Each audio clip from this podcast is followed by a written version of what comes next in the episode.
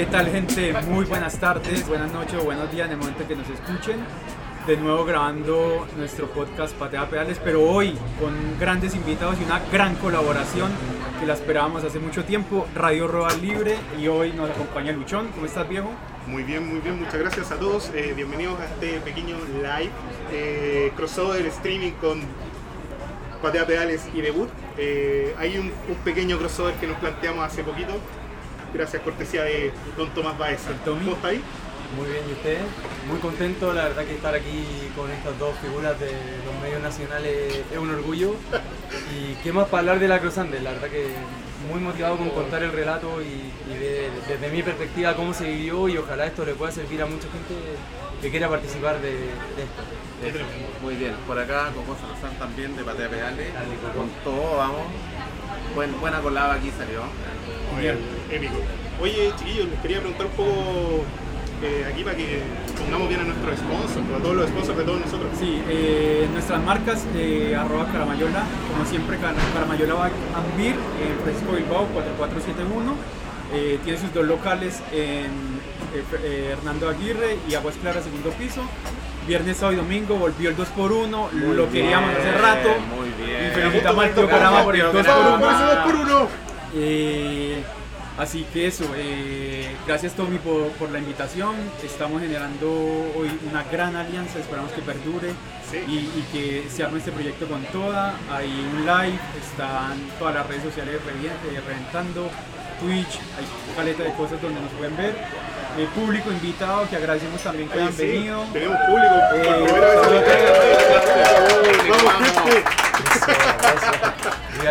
Y bueno, ve- veníamos ya de una previa con el Tommy eh, en Patea contándonos su historia, pero hoy queremos ve- ver ya lo rudo de lo que fue Acros, de lo que, se vivió hace un par de semanas Acros antes. Eh, Luchón, eh, marcas o lo que... No, yo agradecer siempre a Max de Bomber, el tío Max que siempre nos ha apoyado aquí con los diseños tanto para Club XCL, para The Good, yo creo que un montón de gente, todos los diseños y todos los logos de la radio, de verdad se pasa y es nuestro partner y compañero desde el minuto uno en Radio Radio Libre, así que gracias. Arroba bomber.cc lo pueden seguir. Eh, nosotros también hemos trabajado con él, es espectacular. Sí, sí, sí, sí. No es porque sea mi primo, no es porque sea mi primo, pero grande Max. No con es porque nosotros sea mi también. familia, pero Bueno, quiero también agradecer a Caramayola, por supuesto, por recibirnos. eh, de verdad, está hasta glamuroso estar acá. me, me siento, me siento especial después de años. Sí, De genial. tanto- de ¿Cuánto, tanto cuánto costó llegar Qué bonito, qué bonito. Y bueno, agradecer a Specialist como siempre que se ha portado un 7, agradecer a Cross que nos apoyó hoy día con todo. ¿Cómo está la cerveza? Hoy con ¿Cómo, está chelita. el público? ¿Cómo está la chela? Maravilloso, ¿viste? Y eh, no puedo dejar de, de agradecer aquí en esta misma instancia a Andina Turbo Mecánica del equipo que nos llevó a la cruzando y espero nos lleve a muchas carreras más. Qué maravilloso. Eh, gracias a Nicolás Tic por, por todo ese apoyo. Y por último, eh, agradecer a la misma gente de Cruzando, a Mariano y Paulina por mandarse tremenda carrera, así que, que nos hace tener Sí. aquí reunidos. Muchas gracias. Algo, algo, algo estuvimos haciendo ahí también colaborando y puta bueno. que Bueno, durmió poco. Entremos, vamos a tierra derecha, ¿no? Antes de que alarguemos la gente y la aburramos. vamos nomás. Eh, ¿Cómo partimos? Eh, pues, para- ¿cómo partió? Estabas en Melipeuco a las 7 de la mañana, encima de la bici, y parte la carrera. Bueno, la, la historia parte un poco antes, porque obviamente eh, yo no tenía experiencia en ultradistancia, entonces esto partió de una idea loca, estábamos en pandemia, haciendo rodillos, creyéndonos... Nivel de conversa y o que teníamos. de partida aprendí a, leer Watts, a creerme Van der Poel y todas esas cosas arriba del rodillo, a correr y changa en rodillo, a hacer 200 kilómetros, pasar muchas horas arriba. Y en una de esas pedaleadas, y obviamente sin como objetivo a, a corto plazo, eh, aparece a Cross Andes como el único objetivo como cierto que había en ese momento, que era a fin de noviembre del año pasado, y fue como, oh sí, igual, igual, y uno creyendo que iba a poder hacer 200 y tanto, y igual puede ser, bueno, rayas para la suma en dos 200 días, en dos 200 y días, igual a mí. en dos días a mí me cuesta tomar decisiones y, y lo hago súper lento, entonces al otro día ya estaba inscrito y, y ya estaba, po, Y ahí, ya estáis, estaba. y ahí estáis buscando en Google cómo hacer mil kilómetros Sí. 200 kilómetros. Bueno. Bueno, ya estaba en Google, en YouTube, me vi un millón de videos. Debo de reconocer que en esa época estudié mucho más de lo que estudié este año antes de la carrera y creo que estaba mucho mejor preparado de lo que está ahora, pero la Sí, pandemia no un quiso año lo antes. mismo. La carrera el año pasado, en noviembre, se corrió para marzo o mayo de este año. Vivimos un poco eso, como a- aplazar, aplazar, aplazar. Finalmente terminó siendo en noviembre este año, se me vino encima completamente. eh, gente como Andrew puede saber cómo se me vino encima y, y cómo estábamos una semana antes consiguiéndonos parcas y luces. Pero bueno, creo que eso también le dio un gustito. Y bueno, eh, la preparación básicamente, eh, se- según mi visión de esto, no existe una fórmula secreta. Eh, no creo que nadie tenga, salvo algún profesional, no creo que nadie tenga el tiempo eh, para dedicarle tantas horas a esto. Oye, mira, Bueno, mira, mira, mira, están mira. llegando las cross y debemos hacer un break. Vamos a hacer un pequeño break porque ya se va a quedar solo y se va a a quedar los sin panelistas compadre. aquí, ah, ¿Cómo se. ¿Cómo Gracias, Cross. Eh, bueno, ahora hacemos el saludo correspondiente con todos los invitados. Muchas gracias por Saludos a todos. Saludos a todo el público. Saludos a todo el público presente. Maravilloso. Me encanta. Eh, bueno, yo siento que estas carreras no se pueden preparar para una persona normal que trabaja, que tiene vida normal, que tiene que rendir en la casa y que no puede dormir siesta después de entrenar. Es difícil prepararlo. Eh, la verdad que un fondo largo de 200, 300, a quien se le ocurra cuánto, te deja gastado mucho tiempo.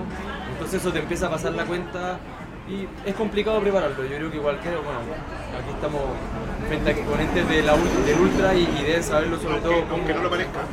Aunque Deben no lo parezca. no lo parezca, sí. no deben parezca. saber, deben saber que esto complica y en el tiempo que ha, que uno desgastado, entonces es difícil prepararlo.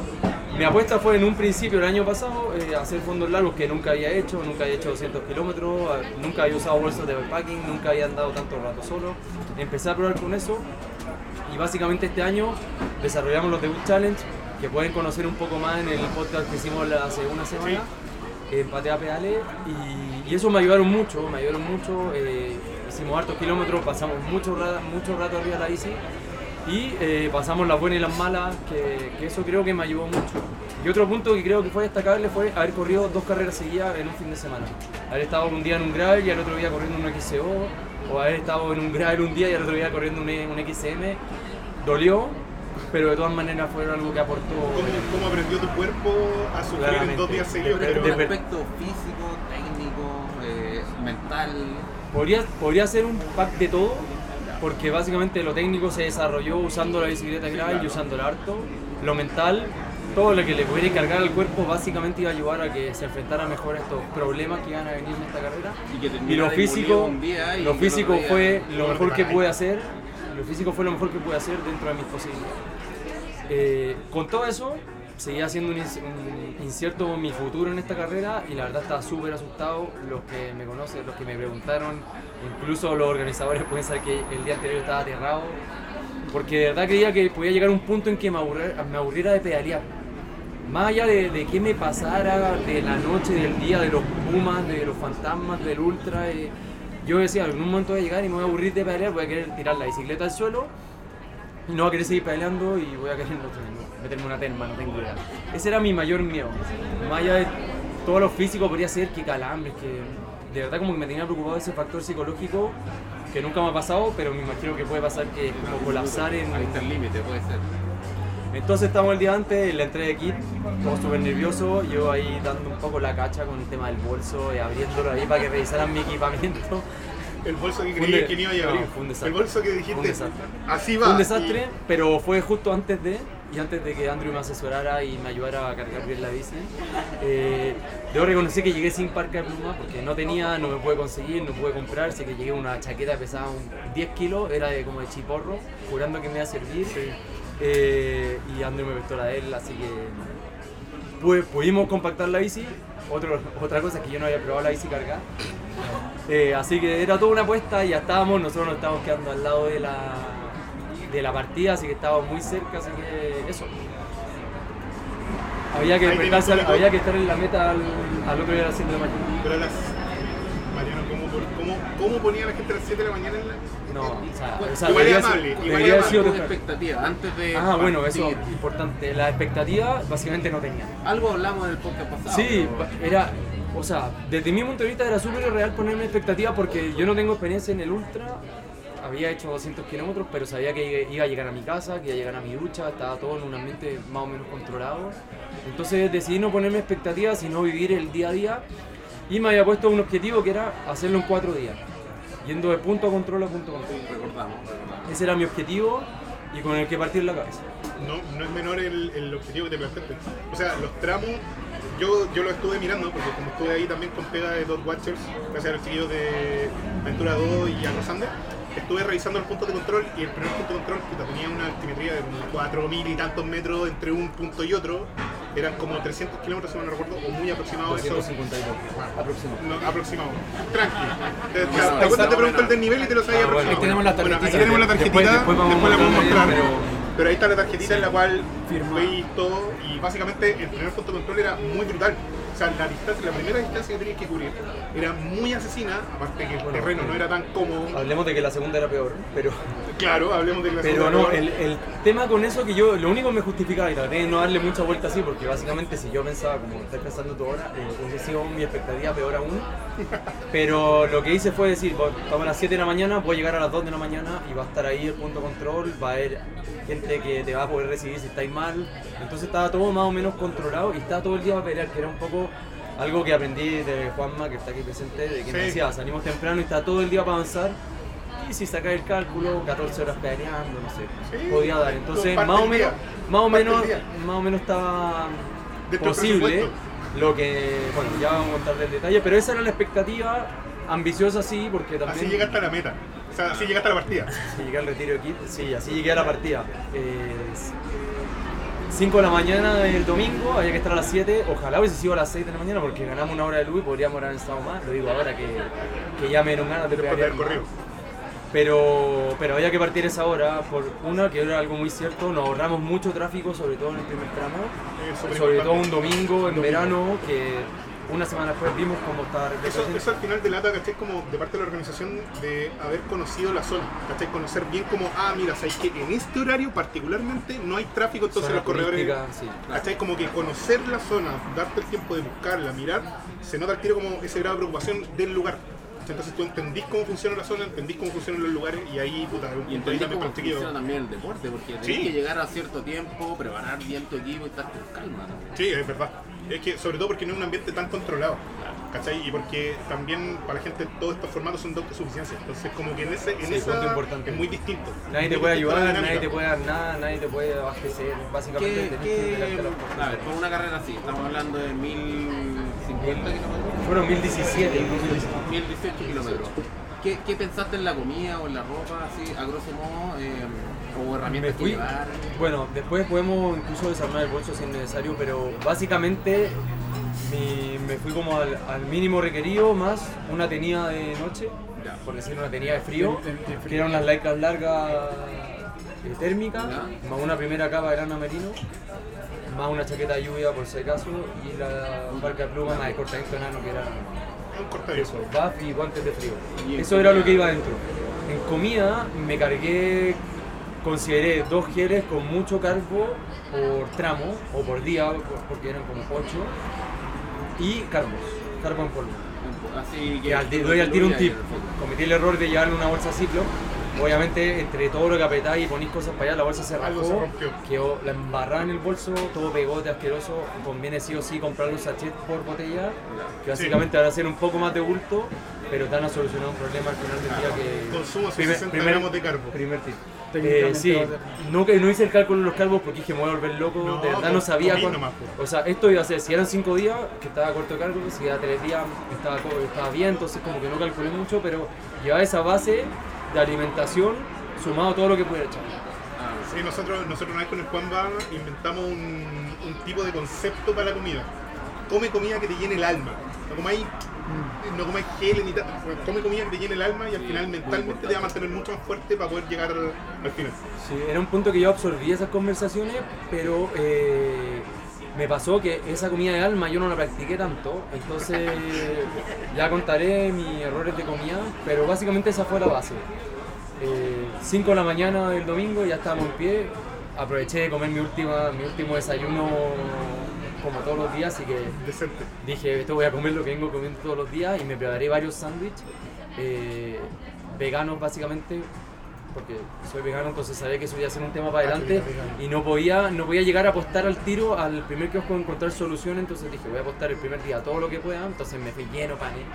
Eh, más los geles, más los carbos, dije ya, con esto vamos a. ¿Cuánto eh, pan vinagre comiste? eh, no, ni uno. Ah, me, te salvaste. te no, salvaste. Te salvaste, no, sí, yo me si hay apagué, algo que comí, tomé, fue como una locura. Lo que sí, los plátanos se aplastan. No. Le aviso al tiro, sí. los plátanos, los bolsos se aplastan, no crean que sí. Sí. Eh, pero eso, bueno, estamos ahí en la, en la partida, seis y media, me voy para el lado. Yo estaba al- realmente al lado de la carrera y obviamente estaba todo el mundo nerviosísimo, y uno, todos con unas pintas que decía aquí voy a salir. No, no voy a salir último, pero aquí todos van a sobrevivir y yo no. Yo no estaba pensando en ningún lugar, en ninguno, en ninguno. No, en mi cabeza no había lugares, había sobre, sobrevivencia. Sobrevivencia. Así que... Por superar el reto. Sí, teníamos 10 kilómetros neutralizados y la carrera partida, así que 7 siete en punto, no tan en punto, pero partimos. Ah, igual, Y- que, no- igual que todo, todo Igual que todas las carreras. Igual que en todos lados, da lo Sí, que típico de los extranjeros, llegan muy tarde.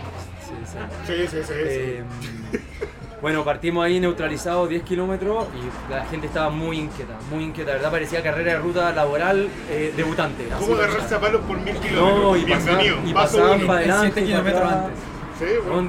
Y quedaban mil Totalmente. 40 o 1010, 1000, no, 1010 por delante y estaban vueltos locos y yo dije, ya, muy tranquilo y eh, había unos que iban muy cerca al auto y el resto se iba moviendo para todos lados, había mucho hoyo, ¿Cómo vi algunos, vi algunos volar así, unas botellas volar de lado para otro. Y yo dije, no, no me voy a meter en problemas, queda mucho y después de los 10 kilómetros se da la larga y parte como carrera ruta, como si fuéramos a terminar en un rato más. Y ahí yo dije, no, esta no es mi carrera, incluso se armó un grupo gigante adelante que iba muy fuerte y yo no, yo no fui en esa guerra, en verdad me quedé en mi ritmo, aparte que yo tenía en la cabeza que no se puede hacer nunca draft, entonces dije yo no me voy a meter ahí y después van a descalificar a todos, así que en verdad no... Y Sí, íbamos no. viendo el grupo como subía, nosotros subíamos, después bajaba. le- le- les comento una incidencia ahí con el Mariano y el Pablo. Estuvimos bélicos con, con, con- mirando ahí los puntitos. Ah, a, a ver, a No, ver. el, a el ver. primer día fue medio desordenado, pero no se podía hacer draft. no se puede No hacer se puede hacer draft. O sea, Solo, solo las duplas. Coloquialmente no se podía chupar ruedas. No, Sí, coloquialmente. no se puede chupar ruedas ni trabajar. Solo, Ah, chupar ya, ruedas. solo trabajar si tienes dupla No, esto y con solo tu dupla. Ah, perfecto. De hecho, si lo haces contra un auto, ya pasan varias carreras que, pum, descalificado de así te pillan, compadre, le tocan el hombro y hay mil kilómetros, te faltan 10, compadre, nos vemos. Así simple. Bueno, esta carrera tuvo la particularidad y lo conversamos con Mariano en la organización y mucha gente que había mucho primerizo, mucho novato como yo en esta carrera, entonces había muchas cosas que absorber y probablemente la locura, la ansiedad de que venía mil kilómetros eh, tenía todo vuelto loco, así que So- todo se solucionaba porque a los 10 kilómetros más allá venía una tremenda subida que obviamente iba a drenar el choclo y justamente es lo que pasó, empezamos a subir y el gravel no sé, lo teníamos, no me acuerdo cuánto exactamente, pero ya cerca y calma, que haber sido unos 30 o 40 kilómetros de la meta, ya estábamos andando en tierra y ya la carrera había empezado. En ese tramo el, tra- el gravel es espectacular, ya empiezan las araucarias que te dan un aire muy diferente a lo que uno podría estar en cualquier carrera, sobre todo en el sur, eh, tuve la posibilidad de mientras pedaleaba de tocar Araucaria, en verdad íbamos pasándolo muy bien. Y en ese momento conozco a Nacho Pellejero, eh, el español, Ah, eh, porque quedamos al lado, le empecé a conversar y Nacho empieza a contar su experiencia y yo dije, este es el seco, este español bien. Y yo, bueno, yo voy aquí hasta que dure. Y conversamos un buen rato, él me contó hartas cosas y entre eso él me dice, yo no voy a dormir. Y yo, chuta ya. Ya, mi plan Ya siempre fue dormir, este plan de cuatro días incluía dormir. ¿Y cuántas horas tenéis contemplado? Mi idea era a la hora que llegara, me acostaba y despertarme a las 4 para salir lo antes posible. Y espérate, un paréntesis técnico. Tú que no habías probado la bici con, con, eh, Carga. con carga, el feeling te cambió mucho. Había andado con carga alguna vez, pero no con tanta carga. Y la verdad que al final, como habían 10 kilómetros neutralizados, me relajé porque dije, la bici me la voy a poner. Se va a sentir rara, ya había andado con carga atrás, pero quedó tan bien montadora que incluso no sentí los problemas que sentí esa vez que la probé. claro, el, el problema usual que uno tiene es que el seatback, por ejemplo, se mueve de lado a lado, Claro. sentís que la bici se carga de lado a lado y no te Debo reconocer que mi mentor, eh, No, Andrew, me dejó muy bien instruido. No, sí, algo cacha. Algo cacha mi Y, y hay compadre. que repartirla bien también. Bueno, ahí una No, tenés que servir la pega, Sí, si no sí. la pega y aparte tu equipo no es de buena calidad, Claro. no, puta, no se comporta bien, tenés como todo este problema de por medio. ¿Cachai? Que, ah, Sí, en ahí, eso, en eso no, no re debo decir, no vamos a decir marca, pero No- pero no hubo re- falla. No re, no tuve ningún problema y la verdad eso fue un plus. Hoy tu bici tiene la entrada hasta abajo donde Bueno, puedes sí, cargar más. mi bici, eh, la Specialist Gear, que no absor- absorbe. No, vamos, Eh, vamos con todo, vamos, adelante. no, Eh, no, claro, tiene un compartimiento que es SWAT que va en el tubo diagonal inferior que almancena cosas. mayor. todo, todo lo, las herramientas, cámaras, eché un lubricante, eché la manta térmica de emergencia y eché un, un, un tarrito de líquido tubular que iba, iba allá adentro. Entonces todo eso evité echarlo en el restaurante. Eh, después estaba el seatback con todo lo grueso, incluí un saco, porque como yo no tenía muy clara mi estrategia, eh, era un poco apuesta a todo lo que ¿Dónde- pasara. ¿Dónde tengo sueño? Aquí Claro. duermo. Y además iba con el frameback, el medio frameback, que ahí yo llevaba una bolsa de agua de 2 litros, eh, más todo lo que entraba, como los cargos. Que los cargos duraron un día porque como se rajó la bolsa tuve que cambiarle y llevarla al final arriba del, del seatback volando todo el día. Y, y en esta bolsa de 2 litros ya hay solo agua. Agua algo. con pastillas de isotónico. Ah, ya, o sea, solo está este mix, no lleváis Sí. agua sola. Eh, no, en general traté de no tomar agua sola porque el último tiempo venía entrenando sin agua, o sea, con pastillas. Finalmente el agua sola muy poco te aporta comparado a lo que te pueden aportar las sales, sobre todo acá todo el día. Eh, Sí, algo, algo perdiste. Algo, un poco no sabemos, no, sabemos, no- no es estadística, pero claramente íbamos a estar todo el día peleando. Sí, todo lo que pudiera recuperar. Sí, es al eh, final, al, final, al final en un evento así siempre vaya déficit. Seguro. Si lo que pasa es que nunca, nunca vais a alcanzar a recuperar todo, entonces cuánto es lo que podéis recuperar es como lo que tenéis que mantenerte. Finalmente va por ahí. Bueno, sigue el pedaleo, pasamos por Icalma, espectacular, y salimos del camino. Eh, todo eso fue un gravel muy, muy bueno. Todo esto del gravel bueno ya van a entender por qué viene, porque todavía era un sueño y conversábamos mientras pedaleábamos. Ni una calamina, ni una calamina, era una maravilla hasta que salimos al camino a ¿Cuántos, Lonquimay. cuántos kilómetros ya? Uy, ya no me acuerdo, pero lo que puedo decir que al kilómetro 50, no, ni siquiera. Al kilómetro 50 me empieza a doler la espalda y me empieza a doler una pierna. Y yo digo, chu. ¿Te, te acordás? Digo, chuta. Ese, ese se está riendo. Yo digo, si me empieza a doler ahora, que me empieza a doler ahora, yo digo, ¿qué me espera? Y dije, bueno, habrá que seguir y habrá que ver cómo me acostumbro. Bueno, y si no, no, no, como en verdad. Todo era nuevo. eh, después en el tiempo entendí que todo esto era por el peso. Y eran los dolores típicos de. Además, había tenido una semana parado porque estaba muy resfriado, entonces básicamente era adaptación. Como quedaba tiempo, le bajé el perfil y seguía avanzando. Sacaba este gravel maravilloso, salimos al camino a Lonquimay, que era cemento. El español se me va volando, Nacho se me va así. De verdad, como que me sentí muy mal rutero durante toda la carrera por estas razones, pero también dije, voy a ir a mi ritmo. Yo, si algo tenía muy claro desde la partida, que sobre todo el día uno tenía que ir a mi ritmo porque si me volvía loco, iba a estar acarambrado, iba a estar botado el primer día y de verdad eran cuatro días en teoría muy rudos, quedaban muchos kilómetros. Entonces fui muy claro en mi cabeza de que me tenía que cuidar. Mi idea era medirme con potenciómetro, le cambié la pila a los pedales y parece que la puse mal, entonces no me funcionaron en la carrera, así que fui a pura Típico, percepción. típico, típico de. Clásico, clásico, el día cambia el antes. día antes. Claro, cambia el día sutille antes. algo que vaya a probar. Cuando podría llevar la pila. pila y la cambiaba en el momento porque la otra funcionaba. Bueno, ¿Para qué? Así se no, vamos a entrar, no vamos a entrar en detalle. Como cambiar la cadena el día antes de la carrera. No, voy a arreglar la bici el día antes de una carrera. El día de la carrera, ¡pah! Entonces, básicamente fui a puras percepciones y fue muy entretenido porque eh, básicamente volví a sentir percepciones que con los potenciómetros uno se olvida un poco de eso y empieza a jugar con otras cosas que, que a veces son son súper útiles para entrenar, pero bueno, fue... Siguiendo con esto, entramos y al cemento se me dan y de repente pasa Román Babín, creo que Román Babín de eh, me pasa agarrado su aerobarra, triatleta, me pasa al doble de velocidad y yo fue ya, filo, no pensé, mira para abajo, mira para abajo, en verdad no, No no, es carrera, de verdad que yo no sabía el nivel de cada uno, entonces ponerme a competir por niveles era una tontera, así que Menos la mirando para abajo, etapa. mirando para abajo, eh, mirando no, mi cuadro imaginario y pensando Sí, en cómo podía aguantar. Más encima nosotros habíamos tenido en su minuto una conversación de aerobarra y fue como, ¿qué se me da de ocupar aerobarra? bueno, eh, ¿Quién va a ocupar aerobarra? ¿Cómo se te el da? mea Bueno, y culpa ahí- aquí que los cachos de reno eh, ya no son cachos de reno, son una, una herramienta espectacular que quiero tener en mi bici. Bueno, Sí, sí. la llegada a Lonquimay se me hizo un poco larga y llego a Lonquimay donde yo quería hacer la primera parada dije el primer kiosco que me aparezca voy a parar a comprar y así lo hice. Eh, venía con eh, mucha comida, muchos panes eh, y eh, los geles, entonces no compré mucha comida, me compré unos frutos secos que no ¿Panes tenía. con qué? ¿Ah? Mantequilla de maní, pues, mantequilla la- maní, mantequilla de maní, mermelada de frambuesa, dije esto tiene que ser el último lujo antes de empezar Esa- a comer esa- esa pan con palta. Esa, esa mantequilla de maní de manía. No, no, no. Lamentablemente no pudimos estar con manía en este evento, eh, pero, pero bueno, siempre en los supermercados hay alguna mantequilla de maní que te puede apoyar. Siempre. Eh, en los supermercados de Santiago y en los grandes regiones porque los chicos no hay. Le aviso al tiro Bienvenido. a los veganos. Bienvenido a la realidad. Eh, bueno, eh, paso a este supermercado, cargo de agua En un momento venía justo la cuesta de las raíces, que es una cuesta de Lonquimay que es durísima, que se cruza básicamente toda la montaña donde están los centros de esquí y se baja mal al Cabuello por el cerro. Y dije, en mucha subida debería subir liviano. Para bien, dije, no. O sea, no estamos aquí para andar apurando en una subida y dejar el agua, porque si se me acaba el agua, esto es una palia, una pájara que voy a, Y que de voy a ahí, y pagar. de ahí, y de ahí cuando tenéis volví a tener agua. Sí, no sabía, no manejaba tan bien los pueblos, la verdad que no estudié tan bien la ruta como otra gente, así que de verdad era...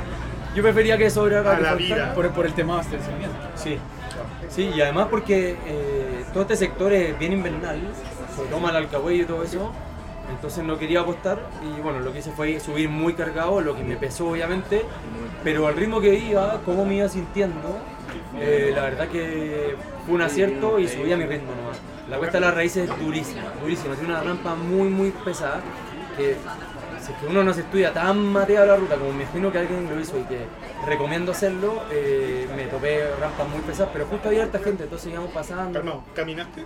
En la ¿En este no, tramo? en las raíces no. Ya. No, todavía no. ¿Te arrepentí? Todavía no. Toda- ahora.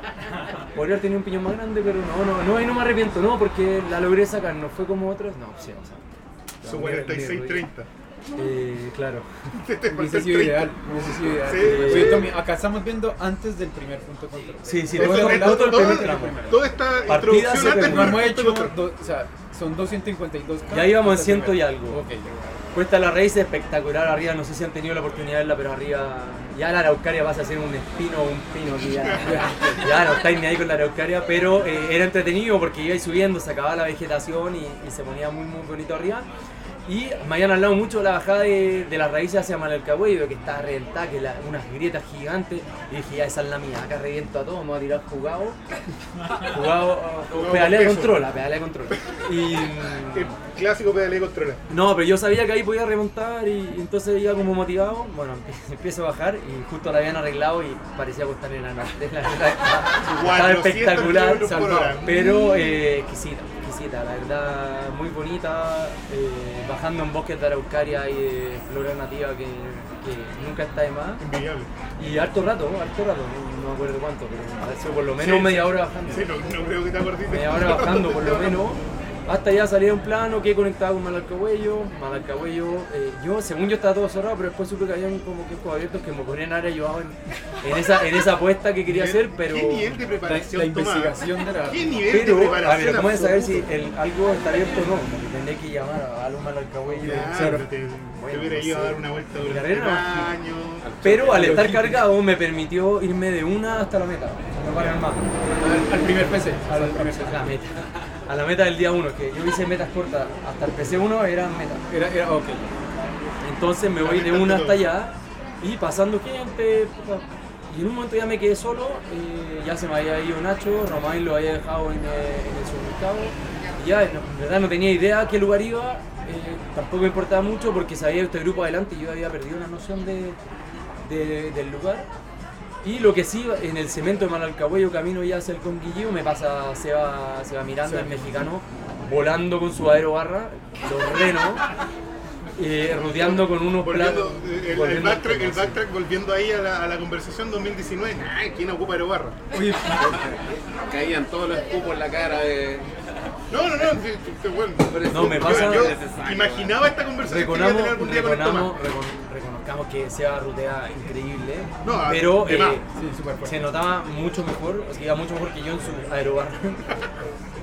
Y yo que me trataba de apoyar como con, la, con los brazos en el manubrio, básicamente era muy incómodo. Y además él llevaba una relación que hay, una, hay un tramo que es una bajada muy larga, donde él cargaba todavía y yo ya no podía ya pedalear. Ya, 46. mi, mi relación era 40-46. ¿Y con 46, manubrio qué? ¿Iba 30. con un manubrio de cuánto? Más- De- así, con flare. eh, Tiene muy de poco flare mi manubrio, pero es, de es, y 42, ese está de stock. 44. Creo que es suficiente. Es de 42. Ya, pero manubrio suficiente de drop con flare. Sí, sí, totalmente. sí. Aquí ya caché cuál es la palabra mágica. Aerobarra.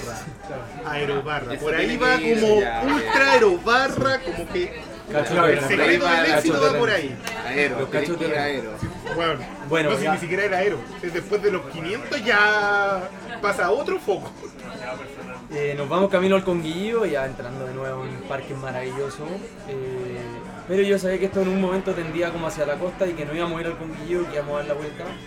Eh, en eso, subiendo ya después de un buen rato, volviendo al gravel, un gravel duro, y empezó, ese día empeoró un poco el gravel, pero seguía siendo... Buscar la mina. Pero sí, no estaban tanta piedra, más que calamina. A mí al menos no me afectó tanto la calamina, la calamina sino las piedras de los caminos. En eso eh, aparece un mirador de un escorial de roca eh, muy bonito que no sé si era China muerta, no, no era China muerta, yo creo que era con Guillío y había un furgón con un viejito con delantal blanco vendiendo helado. Y yo, ¿Cómo detonar un oh, camión bueno, de sí. Y ahí, pues sí, chocopanda, todo eso. No, weón, de detonado. chirimoya, Chirimoya alegre, todo, todo. ¿Qué Eh? Eso eh, sí, pues. Qué, qué pelado. Y yo lo primero que pregunto, América, como- weón. lo primero que pregunto, oye, ¿tiene uno de agua? Y tenía de piña, así que ahí me mandé uno de piña, me fui pedaleando un minuto lado, un buen rato que fue un agrado psicológico. Qué mágico. Y en ese momento ya se cumplen como las 8 horas de carrera. No me acuerdo cuántos kilómetros iba, pero me acuerdo perfecto que en ese momento me empiezo a sentir bien. No sé por qué, como que me pegué un reseteo, se me acabaron los dolores, no me dolían las rodillas y empiezo a tratar de meter y me da para meter, empiezo a subir mejor. Segundo aire. Segundo O, aire. el- o- o uno de tantos O ya- aires. O, ya como O el primero, 45. porque la verdad que antes Claro, como que había el estado aire. más incómodo, pues empiezo a sentir bien y todo ese día termino metiéndole, eh, atravesamos Ahora, no, eh, no, Cher- después de Cherkenko, ¿cómo se llamaba? Cherkenko, ¿cómo era? Cherkenko. Cherkenko, pasamos por Cherkenko. Después de cuántos kilómetros te empezaste a sentir bien? No sé, eran 8 horas, y solo me acuerdo del tiempo. 8 horas. Nivel de. Como 200. 8 horas, Después 8 horas a del- 30, a sí. 30 por hora. Sí, lo típico, como que. Ay, ay, ay. Era 48 así como. Espérate, pero, A pero 200 uno piensa de nuevo. Sí, Fue- fue en el helado. Se, le- se le Ah, cambia fue el helado. fue fue el post- helado, fue el Pero fue post el primer punto de control. No, no, no, no. Ah, todavía. Por eso ahora nos vamos a saltar todo este tramo que me sentí bien, me sentí power y llego al punto no control. Y estaba ahí los los acturados, estaba Paulina y Mariano y yo, buena, buena. Y, y es muy feliz, me sentí, como si nada. me sentí feliz, como bien de cuerpo, como que yo veía a los otros que llegaban Renovado. así como, yo no va a seguir, oh, la acabó lo duro, y yo, bueno, sí, sí, todo, todo duro, o sea, igual llevamos 4 lucas, llevamos 252 kilómetros, pero había cafecito, había de todo, había un restaurante mismo en el punto de control, entonces ahí empezó mi, empecé a pagar los arroz con tomate más caros que pagamos mismo. Ah, llegaste, llegaste a ese punto en donde, hola, me da esto, sale, no me interesa. Lo que sea. Pon- que ponlo nunca, ahí. nunca pregunté precio, quiero arroz con tomate y palta, quiero arroz Sí, con papa bien, frita, como- Sí, Ya. 25 Me siento ahí, eh, voy a comprar al pueblo porque era tarde, para poder partir después a las 4 de la mañana y empiezo a meditar mi estrategia, porque como me siento bien, dije, a ver, ¿y si parto de noche? Y empecé a hacer cálculo. Como yo no había preparado la noche, había llevado una luz que no sabía cuánto duraba, entonces Andrew me había prestado otra luz que me decía que duraba hora y media, y la mía era la misma pero estaba nueva, entonces dije ya, debe durar dos horas, Más dos horas y media. Tres, tres y Hora y media. Pregúntenle al ¿De al dueño. Era mentira.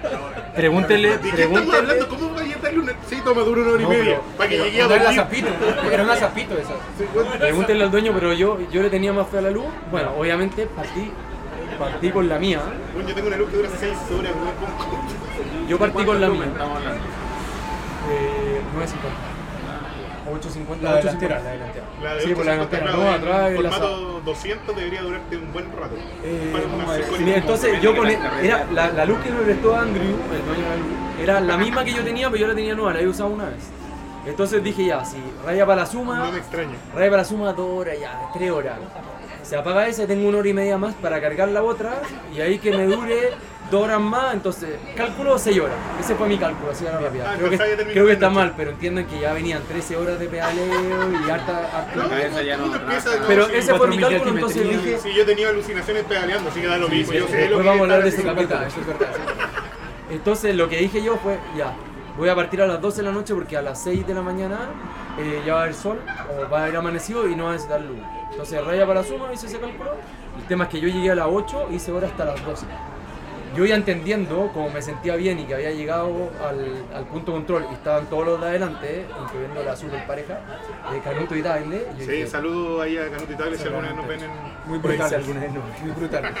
Eh, bueno, ahí digo, están acá y ahí yo ya en los últimos 50 kilómetros había entendido que estas carreras eh, no había que parar porque básicamente tú podías llegar primero al punto de control, pero si paras llegaban todos. Y así durante esas 4 horas llegó mucha gente, ¿eh? entonces todo lo que tú pudieras hacer se anulaba. Y como todos iban a dormir, yo dije, la única forma de sacar ventaja acá es. Asegurar la ventaja. Bueno, sí. Bueno, prendo mi luz, Nadie mi luz y digo ya. Hoy La luz de una hora y media. Bueno, y obviamente este era un desafío para decirle a Andrew después, después para decirle a Andrew, mira todo lo que duró Movies. Entonces iba ahí, yo miraba abajo la lucecita, verde, verde, verde o azul, azul es esa. Sí, azul. Y avancé, avancé, eh, tramo colico, ya, ya se había salido el punto uno, eh, salgo, salgo como campeón del mundo, rapidísimo, sintiéndome filete, el cemento lo volé unos 20 kilómetros hasta llegar al ripio, el ripio colico la verdad que era muy bueno, y ahí también me sentía fuertísimo, avanzaba, aparte todo era entretenido, todo era novedad, eh, dije, ya yo me acordaba que tenía unas listas de Spotify descargadas, porque, ah, bueno, después de la hora 8 o 9 había empezado a escuchar música ya, porque empecé a Ah, un poco. entendiste que como que, oye, como que me siento medio necesario. solo. Entonces empecé, no, no, no, no, no, no, no era solo fue de entretenerme porque igual Sí, había que avanzar, de había que pasar el tiempo, el Entonces acá iba ya, ya con la Y yo creo música, que de- todo del bien. público varios entienden la sensación que es una basura después de muchas horas de pedaleo, como seguir Sí, pedaleando, seguir sí, pedaleando, seguir y, y como que no tenéis nada y ahí por último te entretenís escuchando música. Y la última hora tocó hacerlo. Terrible. No, no.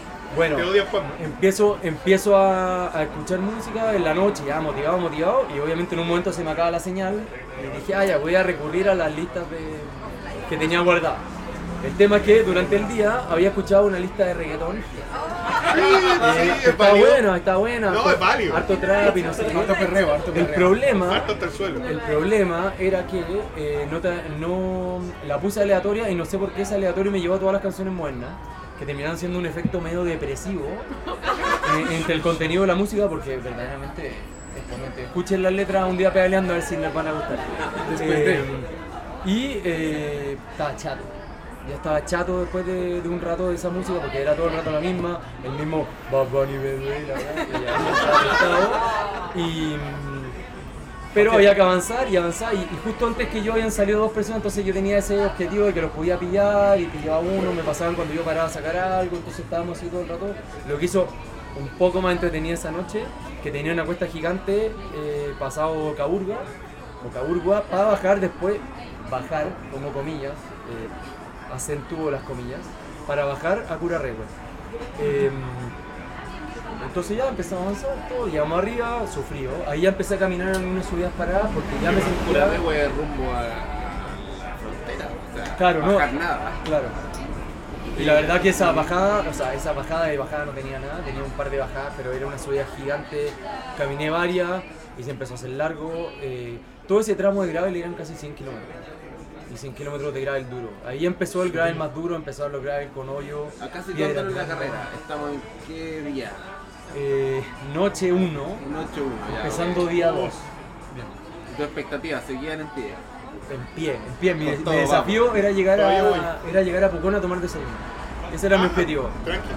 Es que básicamente daba. Sí, te Da, sentías o sea, fuerte. Eran, no me acuerdo, 150, 160. y Yo decía, ah, ya, sacando cálculos que obviamente son irreales, eh, voy a llegar 7 de la mañana a Pucón. Eh, paso todo este terror, toda esta tormenta de Curarrehue, llevo el cemento, ya sacaba y ahí yo conocía hasta Pucón, así que ahí rodé a Pucón. Llegando a Pucón me llevo la media sorpresa de que la Camila Silva está en el camino esperándome Bien. para saludarme, así que eso fue, la verdad fue un subidón de energía muy grande. Muy grande porque básicamente vaya en otra, justo ese tramo era súper súper rápido, pero da una sonrisa en el camino, un saludo, en verdad fue espectacular. De ahí voy a tomar desayuno, eh, la verdad que ahora te puedo decir que el desayuno lo alargué mucho, porque mi objetivo era Pucón, yo estaba en Pucón con la yegua echada, no enmoronado, pero tenía tiempo, como que había avanzado, no, yo no había ni mirado ni el mapa en la noche, no. solo me había quedado con un mensaje del Renzo que me había dicho que estaba parado en un punto que me iba a esperar que yo pasara.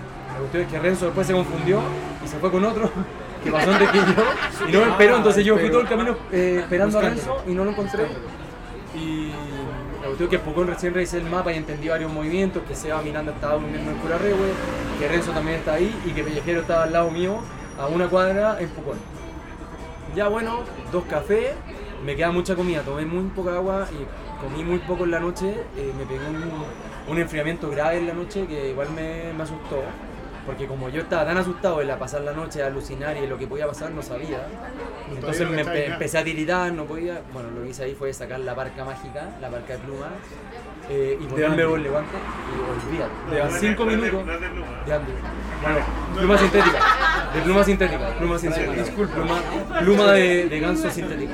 Disculpa, Ganso 3D. sintética. Pluma de ganso 3D. No hay de sufrimiento en esa marca salvo el del Tomás. Y, y este fue tu primer nocturno. Mi primer nocturno. De, de la vida también. No, no, había corrido un Ok. 12 horas que habían pasado la noche, pero un 12 horas el circuito era de 4 kilómetros, 6 kilómetros. No, controladísimo. no, y no, desde todo el punto vi el circuito. Y en, en ese frío me asusté un poco, pero la verdad que con la barca del doble guante me recuperé y después andé perfecto. Eh, instalado en instalado en Pucón, dos cafés, trato de comer, no comí mucho, dije voy a comprar algo salado, no, voy a partir, como ya todo ya se había movido mucho la carrera, algo que fui entendiendo durante la carrera, eh, dije hay que avanzar. Hay que avanzar, así que partí camino eh, al CP2. El, el problema que encuentro que cometí en ese momento es que dije, voy a llegar al CP2 voy a partir al CP3. Como ya me creía Superman después de pasado la noche, dije, ya voy a partir y voy a pasar, voy a filmar y me voy. En vez de vivir el, el camino al CP2 y ver como una mini meta al CP2, empecé a pensar mucho en el CP3 y eso me pasó súper harto la cuenta. Eh, y bueno, avancé, avancé, avancé. Yo en teoría conocía el camino Licanray Coñaripe. Entonces decía ya, eh, voy a pasar por... CP2, CP2, para que la gente lo entienda, era kilómetro, hacia el kilómetro 532. Básicamente ese segundo tramo, ese segundo tramo eran 272 kilómetros. Desde Ya. el 1 al 2. Desde el ¿Cuánto uno- llevan en las desde el uno. tiendas? Eh, Hasta CP1. Ahí va. ah, CP1 252. Claro. Segunda Entonces, tarjeta, lo que- 253, después Willow Willow estaba en el 532. Entonces lo que ya me pasaba que con el primero yo había superado, superado la mayor cantidad de kilómetros que había hecho. Entonces todo esto ya empezaba a ser una apuesta así. Eh, sueño no tuve tanto, bajones sí, camino a Licanray, yo juraba que me conocía el camino, no sé por qué. Y me viene el bajón salado, que el que no compré comida salada tenía puras cosas dulces. Y justo veo una cafetería que decía sopa y pilla. Dije, "Oh, vida", dije. Qué bueno, Aquí, porque, oye, no, no me como una. Somos de ahí, No me como una sopaipilla hace 10.000 años, pero bueno, ahí ya sopaipilla, dije esto me va a reponer. DM20. Entro acá y me las preparan ahí mismo, Deme calentita, 20, digo, "Ah, todas". voy a tomar Coca-Cola, si siempre todos toman Coca-Cola, yo no me bebía hace tiempo, voy a tomar Coca-Cola. Exquisita la sopaipilla, no hay nada que decir, no me acuerdo cómo se llamaba la cafetería, pero me trataron muy bien. Eh, no tenían café de granos así. Ya, igual Café de hablemos, café hablemos de la. Hablemos de la importa, no, hable- no, ninguna posibilidad de tomar un Nescafé. Eh, hablemos del déficit de café de grano de la carrera. Eh, Hay un nicho ahí. Ahí Sí. claro, para poner cafetería en la ruta de la Para- la otra edición, Aeropress ahí a la vena. Bueno, eh, me como la sopaipilla y me como dos en vez de las tres que pedí y me mando la Coca-Cola como si fuera agua. Me subo a la bici y me da una acidez de dragona, dragona. Sentía que iba a vomitar, así, mal, mal, mal. Pero dije, hay que seguir nomás. Porque más decía, sabía que se va mirando y a partir en algún momento, o no, era mi copiloto Isadora ya me venía informando de todo lo que estaba pasando y mirando, ya venía avanzando y yo sabía que ruteaba bien y habíamos hecho mucha ruta, entonces eh, había que Ya en este momento debo reconocer que ya estaba corriendo. Ah, yo tu cabeza Sí, sí, a sí. competir. Modo carrera. No, no, no. Vos dijiste no, desde, Pucón, desde Pucón hacia adelante empezamos a correr. Sin saber mucho qué podía pasar, sin todavía diciendo aquí si me muero, o sea, no me muero, si Tampoco me fundo, me muy- fundo. Mucho en la posición. en la Y que- tampoco conocía lo otro, entonces. Pero yo ya estaba corriendo, o sea, estaba apurándome porque sabía que. Y todo esto pensando venía que venía pronto el CP2 y que iba a poder seguir. Ya, todo bien, eh, salgo de la cuestión y me tomo un gravel horrible. Ahí empieza a lograr el duro, un gravel plano, con mucha piedra, donde de verdad iba ahí. Si vais fuerte de 15, y empieza todo esto a matar tus aspiraciones, empiezan a subir la hora, empiezan a avanzar lento los kilómetros, eh, subidas grandes, ¿Con qué neumático con un Pathfinder, una especie de Pathfinder de 38 300 por cuánto? que eh, 38 y que ¿Sentiste que te golpeó? no, ¿O bien? no bien Te ayudó. la verdad que yo lo he ¿Le probado mucho y además perdón, ¿Le hubierais puesto algo más? no ¿No? Ya. no, estoy contento con eso porque además tiene una banda bien rodadora que ayuda a Sí, que ande bien, que bien en el cemento Eh, salimos de todo este grave, llegamos a Coñaripe, eh, a Coñaripe llegué tocado, pero ah, en Coñaripe me dio sueño. Estamos hablando ya de la una o dos de la tarde. Segundo día. Segundo día, una de. Ya llevamos más de 24 horas No, segui- para que se Para que se entienda ahí la dinámica, que ya, ya hay 24 horas sin dormir, ya no es lo mismo, se siente diferente el cuerpo. Oye, oye, espérate, algo, un paréntesis ahí súper importante y, y es algo que nosotros desde acá vivimos súper bacán. Fue el tema de los dos Watchers, lo contaba el, el Luchón fue, Mai también estuvo. La Mai, la eh, bueno, Mauri. eh, claro. Fueron, fueron, fueron representantes de eso. yo mismo. ¿al- ¿Algo, ¿Algo viste de esto? ¿Algo, algo cachaste? O, o simplemente tú estabas de cabeza a la carrera y cuando parabas no te? No, no, estaba bien metido, trataba de no meterme, revisaba el grupo de los corredores en caso de que hubiese... No sé por qué empecé a tener un síntoma de que la carrera se podía suspender. Ah, Yo creo ¿qué que es eso? esto- ¿eh? no, en el no, de tu corazón? No quería porque iba muy bien, iba muy bien. Ah, ok, ya. Iba bien y en ese momento iba tercero, como que no quería que se quería que sacaran la meta, pero empecé a tener una sensación así, no tengo idea. Ah, pero entonces ya te, cuando nombras terceros porque ya esto iba rumbo a competencia. O sea, No, ya ya sí, sí, sí. No, no, De hasta- cabeza a la hasta competencia. desde Pucón en adelante. Ok, fue competencia. Ya la decisión del CP1 ya fue competencia, pero en- ahí ya no sé, iba quinto. Ya, ok. Pero en Pucón ya estaba tercero. Entonces ya empieza como a ser interesante la carrera, todavía diciendo vamos a ir a lo que demos y si no funciona, no funciona. Eh, Coñaripe, paso, eh, digo, no- me quedaba agua, me quedaba de todo, no quise comprar. Y según yo quedaba poco para llegar, como lo que me pasó mucho correcto. Para llegar y ahí cargaba, eh, como había comida en el primer CP1, dije, ah, en el CP2 voy a haber comida. Eh, y voy saliendo Coñaripe y veo a Nacho, parado. Y digo, ah, este weón, le pasó algo mecánico porque estaba como agachado al hacia español, la al bici. español. Al español, al En Nacho. español. Y digo. Aquí pongo el palo. Buena, no, no, no, no, no. No, está claro. Yo sé que no se puede ayudar, pero dije, si le pasó algo grave, no sé, una tripita, un bombín, no tengo idea. no. Estamos en la mitad de la nada. Como ¿Quién que- va a saber?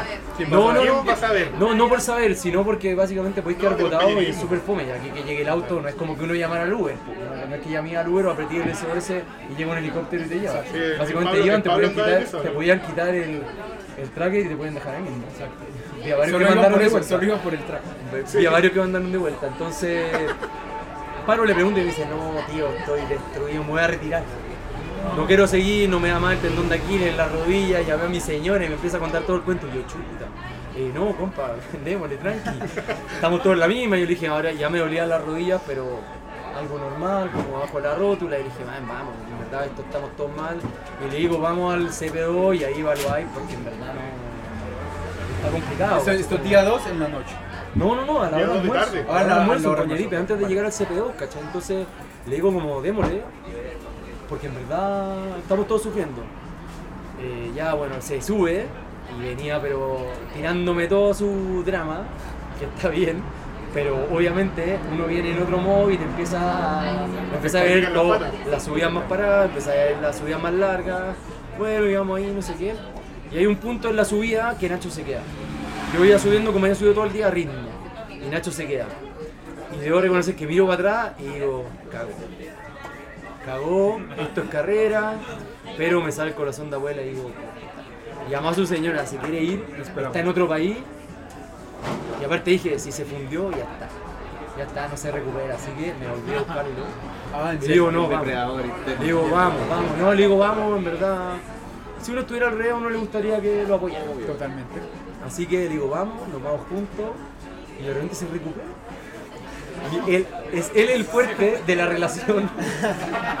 El fuerte, el Tú le das el segundo aire. Y yo, y yo diciendo, ya, pero va a llegar y va a fundir. Porque él no quería, no quería nada, como quería llegar al CP2 y, está, y morir ahí hasta que se recuperara. Y yo era, voy a seguir, voy a seguir. Pasamos todo el, el grave que quedaba y llegamos al CP2 finalmente después de una subida como de 9 kilómetros de cemento, que no es tan dura, pero ya venía escuchando. Y llegamos al CPO y ya sabíamos que Seba venía cerca, ya llegamos, como otra mini meta. ¿Qué hacemos? Filmamos acá una hora, vamos a comer, no sé qué. Filmamos, nos recibió la Solange de la organización, como en cada punto de control, un siete por un brazo abierto, sí. Y, y ya, pues ahí lo que hicimos, ya llegábamos básicamente 500, 532. 532 kilómetros, yo no había dormido ninguna hora eh, y me fui en busca del arroz con tomate. Eh, justamente en esa cabaña no había. Un segundo, un segundo. Sí, pues ya Sí, la segunda comida. Bueno, no, el primero comí dos veces, así que era el tercero. Ah, tercero. Y después de con tomate y pan. 532 kilómetros, eh, ¿cómo estaba tu cuerpo? ¿Qué, qué? ¿La rodilla, la espalda? Las rodillas me molestaban como me habían molestado los pedaleos que había hecho antes largo. pero me seguía sintiendo bien. Sabía que, bien. sabía que comía y me recuperaba como había pasado en el desayuno y como había pasado el día anterior, teórico, como muy diferente la situación, pero, pero ahí quería que me recuperara, entonces nos fuimos a buscar en el Tume alguna pica. Justo había una que decía jabalí, ciervo, no sé qué, y dijimos, Ah, ahí. ad hoc. Básicamente fuimos al restaurante más caro de, de en el Tume, donde el arroz con tomate me costó 15 lucas. 15 lucas, sí. Básicamente, no, no había palta. Sí, dijiste palta. ¿no? 20 lucas la palta. 20. Ah, bueno, ah, sí, subía 5 más. No, ahí pedí doble arroz, como 7 lucas la próxima Bueno, eh, comemos ahí. Todo esto ya, ya estábamos los tres juntos. ¿Alguien tiene una pregunta? Sí, me dicen si estoy hablando mucho. Oye, sí, La, la me pregunta importante, arroz. pregunta, importante ahí, ¿estaba rico? Estaba rico el arroz por lo menos. Eso por último. Podéis pensar después de 532 kilómetros que lo Sí, que sí, comáis, sí, menos ¿Cómo una sopaipilla, bastante bueno. La Mai. Ahí, Habla nomás. Mándale nomás. Allá, mi pregunta es respecto al cambio de planes. Porque hoy, hoy día ya he escuchado a dos personas que Espera, tenían un espera, plan Ahí, eh. conservador. Ahí, Espera, espera, ahí, ahí llegaba ya. Vamos para allá, vamos para allá. Ya, sí, nivel. No, no. Es que eres la segunda persona que escucho hoy día que tenía un plan más conservador para la carrera y que durante la carrera se sintió bien y decidió hacer un cambio de plan. Y me interesa como mucho esa reflexión porque cambia varias cosas. Cambia el tiempo de dormir, cambia dónde se descansa. Y también va a tener como implicancias para el futuro de la carrera. No es como solo ese día que decía hacer algo distinto. Todos los días también cambian. Entonces, estarse preparando por harto tiempo con un plan me causa curiosidad cómo en ese momento cambia todo. Pensando en que estra- Como la. Eh, la estrategia era una estrategia light. Yo sabía que si me sentía bien o me sentía mal, me podía demorar más días. Menos no creía, pero sabía que lo podía alargar. Entonces iba con la cabeza seteada de que esto podía cambiar. Lo primero.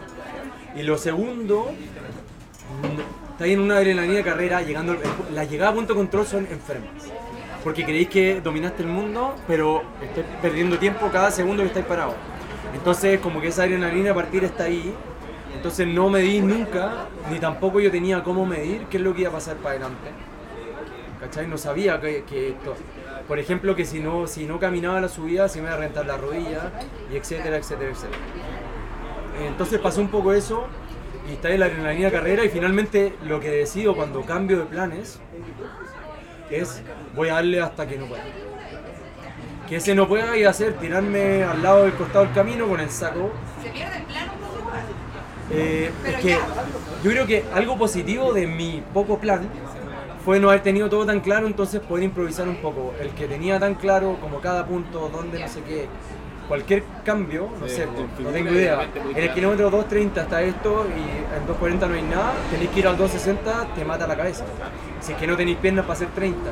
Que era un poco mi idea al principio, pero me, la sal- me salté eso por varios factores y hoy día agradezco haber hecho eso porque también me permitió probar más límites, pero no me di básicamente eh, las consecuencias.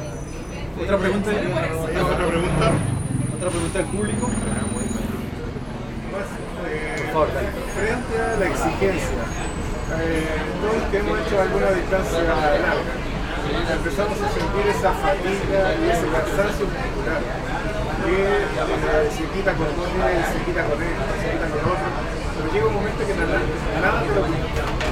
Eh, te pasó en el punto de control cuando llegaste descansar las cuatro horas, el primero, eh, cuando querías llegar al segundo punto de control, ¿te pasó la cuenta un poco la fatiga? ¿O sinceramente tu, prepara- tu previa preparación corta te ayudó en definitiva a poder seguir subiendo un poco el cansancio que te podía pillar? No sé. Esa fatiga, ese dolor, esa incomodidad no se pasa nunca. Va a seguir hasta el final de la carrera, llegaba un punto que te tocaba ir las piernas con el dedo y dolía. No, no hay cómo sacarlo, es un hecho. Y te van a doler las piernas, después no te vas a poder bajar de la bici y vas a estar varios días más después de la carrera con el mismo dolor. O sea, la asimilación es la fortaleza de cabeza que tenéis para entender que este cuerpo está al límite y está eh, sufriendo. Yo creo que por ahí va. Eh, la preparación, yo siento de verdad que yo no estaba preparado para esto. Estaba preparado mentalmente, eh, yo creo que la experiencia que he tenido la suerte de tener en el tiempo me ayudó, esas doble carreras me ayudaron, pero físicamente, o sea, me imagino que un pro de esto eh, experimenta estos problemas mucho más adelante. Pero esos dolores no se fueron en ningún momento, te acostumbras a pelear con dolor de pierna. eh, el segundo día empiezan a aparecer los perros que fueron muy protagonistas en esta carrera y en algunos momentos para arrancar de los perros tenéis que apretar. Y ahí de verdad sentís todo porque vais en un formato que no es apretar, no es pararte los pedales apurados y empezáis a experimentarlo, pero lo aguantáis y básicamente un entrenador cuando chico, el Tito Monsalve, eh, me trató de enseñar esto, eh, pero que hay un umbral del dolor que básicamente te duele hasta ahí y no duele más.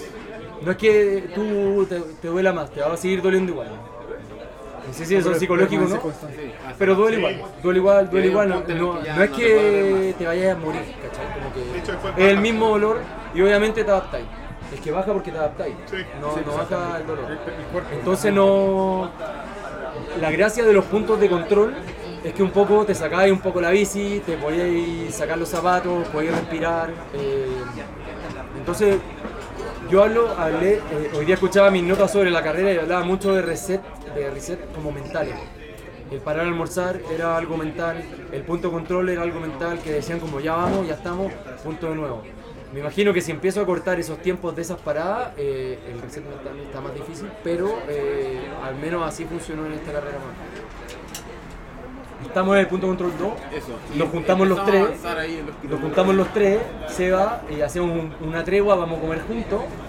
Y nos empezamos a conocer, a conversar y fue muy entretenido porque en verdad estoy viendo dos culturas completamente diferentes. Además, Nacho vive en Ecuador, entonces eh, todo bien. Yo todavía con pila, voy a seguir de largo y eh, decidimos eh, probar hasta Panguipulli, 70 kilómetros más allá, a ver qué pasaba. Probar. Probar. Es que todavía había piernas, no, o sea, dormir en un estado mental como apurado es muy difícil. Entonces partimos a Panguipulli, que era un cemento Y ahí te vais choriceado. con ellos, pero no, no te ir. No, no, no, íbamos al lado. No, íbamos todo el rato al lado. sí. Todo el rato, acompañando, sí, pero todo el rato no- conversando, sí. Sí, y eh, full conversa, full conversa, empieza a atardecer, se pone todo en un tono sepia, que tal vez era mi cabeza, pero estaba sepia. Eh, traté de sacar unas fotos que las revisé después, cualquier cosa.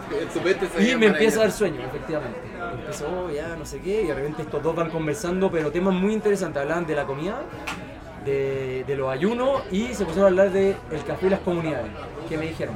Obviamente, Iba tan cansado el que café, voy, el voy al lado y les digo, estos temas me interesan mucho, pero no quiero hablar.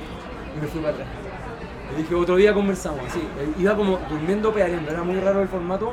Yo escuchaba las voces nomás, eso cuando tenés sueño, cuando estás acostado y escuché que todos hablan, lo pasan muy bien y ya. En eso. Un poco más allá, ya se nos oscurece y empiezo de verdad a, a pegar cabezazos. Me empiezo a, quedar, a pegar cabezazos y decía, ¿qué hago? ¿Qué hago? Porque en la conversación con esto ya no me entretenía. No, Y, y no la luz de hora y media delante. Imagínate. No, no, eso es. eh, ah, punto, punto aparte. ¿Saben cuánto duró la luz? 20 minutos. No se me apagó nunca. La mía. No se me apagó. 6 horas, 5 horas y media. 5 horas y media y no se apagó. ¿Dónde compraste esa Entonces luz, yo lo primero que le digo a Andrew, le mando un mensaje. Ah, desde Google. En el bueno. En el bueno. Le digo, el primer mensaje que le mando le digo, ve el tema garantía, compadre, porque la mía 5 horas y media y me sobró, así que bueno, ya, ya ahí deja de ser tema en la noche, ahí ya puedo, ya puedo pasar la noche completa, ¿cachai? Calculando mis cálculos de, de pedaleo porque eran Tu tiempo. 6 horas más 2 horas y media más 6 horas más, entonces una cosa que ya me daba para pasar la noche completa, por eso estaba apostando a pasar la noche completa. Em, vamos camino a Panguipulli y me da sueño y digo, ya voy a llamar a mi hermano. Todo esto llamé a mucha gente, gente que, que- gente que no me contestó, ya sabrán algunos. Oh, qué feo, qué feo. Qué feo. No están Ah, aquí, no están aquí. no están aquí, pero, pero otros que me contestaron. eh, y eh, hablo con mi hermana y le pregunté, cualquier otra, hablé cualquier otra cosa menos la carrera y me despertó. Saludos a la Camelia, si Sí, sí, ahí. saludos a la Camelia. en vivo. Eh, y eh, me despierto, pero eh, venía afectado igual. Se me hizo largo y bajando, no sé si han ido desde el Tume a Panguipulli, pero hay una bajada para llegar a Panguipulli. De repente veo una curva y veo personas. "Ah, está lleno de gente. Están esperando la micro o viendo la carrera. Imagínate en la que estamos. ¿Quién va a ir a ver? En la noche. A dos hueones, a- no, no era tan tarde, pero decía, ¿quién va a ir a tres hueones con un bolso pasando a cero por hora? Pero yo, oh, está lleno de gente, me acerco flores. Eran flores.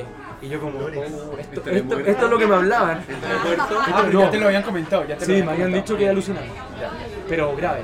que puede ver aviones, el. Luchón y el No, yo, yo tengo, yo tengo una. Seguramente hay historia Entonces, ahí. hay historia. me Entonces, frente. eh, medio me asusté, pero yo ya, no, no, no, ya, tranquilo, tranquilo. Y ahí ya con ese sueño, ya Seba iba a dormir en Panguipulli y dije, ya voy a dormir. Unas tres horitas y vamos, ¿cachai? Así que decidimos dormir y Nacho decide seguir. Para un kiosco yo no compré nada porque estaba cargado, pero había café. Dije, en la mañana voy a volver, me voy a tomar un café porque era 24 horas y voy a partir. A la mañana llegamos a las 11 a dormir y a las 3.47 yo ya estaba arriba de la bici. Ni, le explico esa zona de despertado. O sea, no quiero ir al colegio es poco. así que fue- Primero estaba soñando más profundo que en mucho tiempo.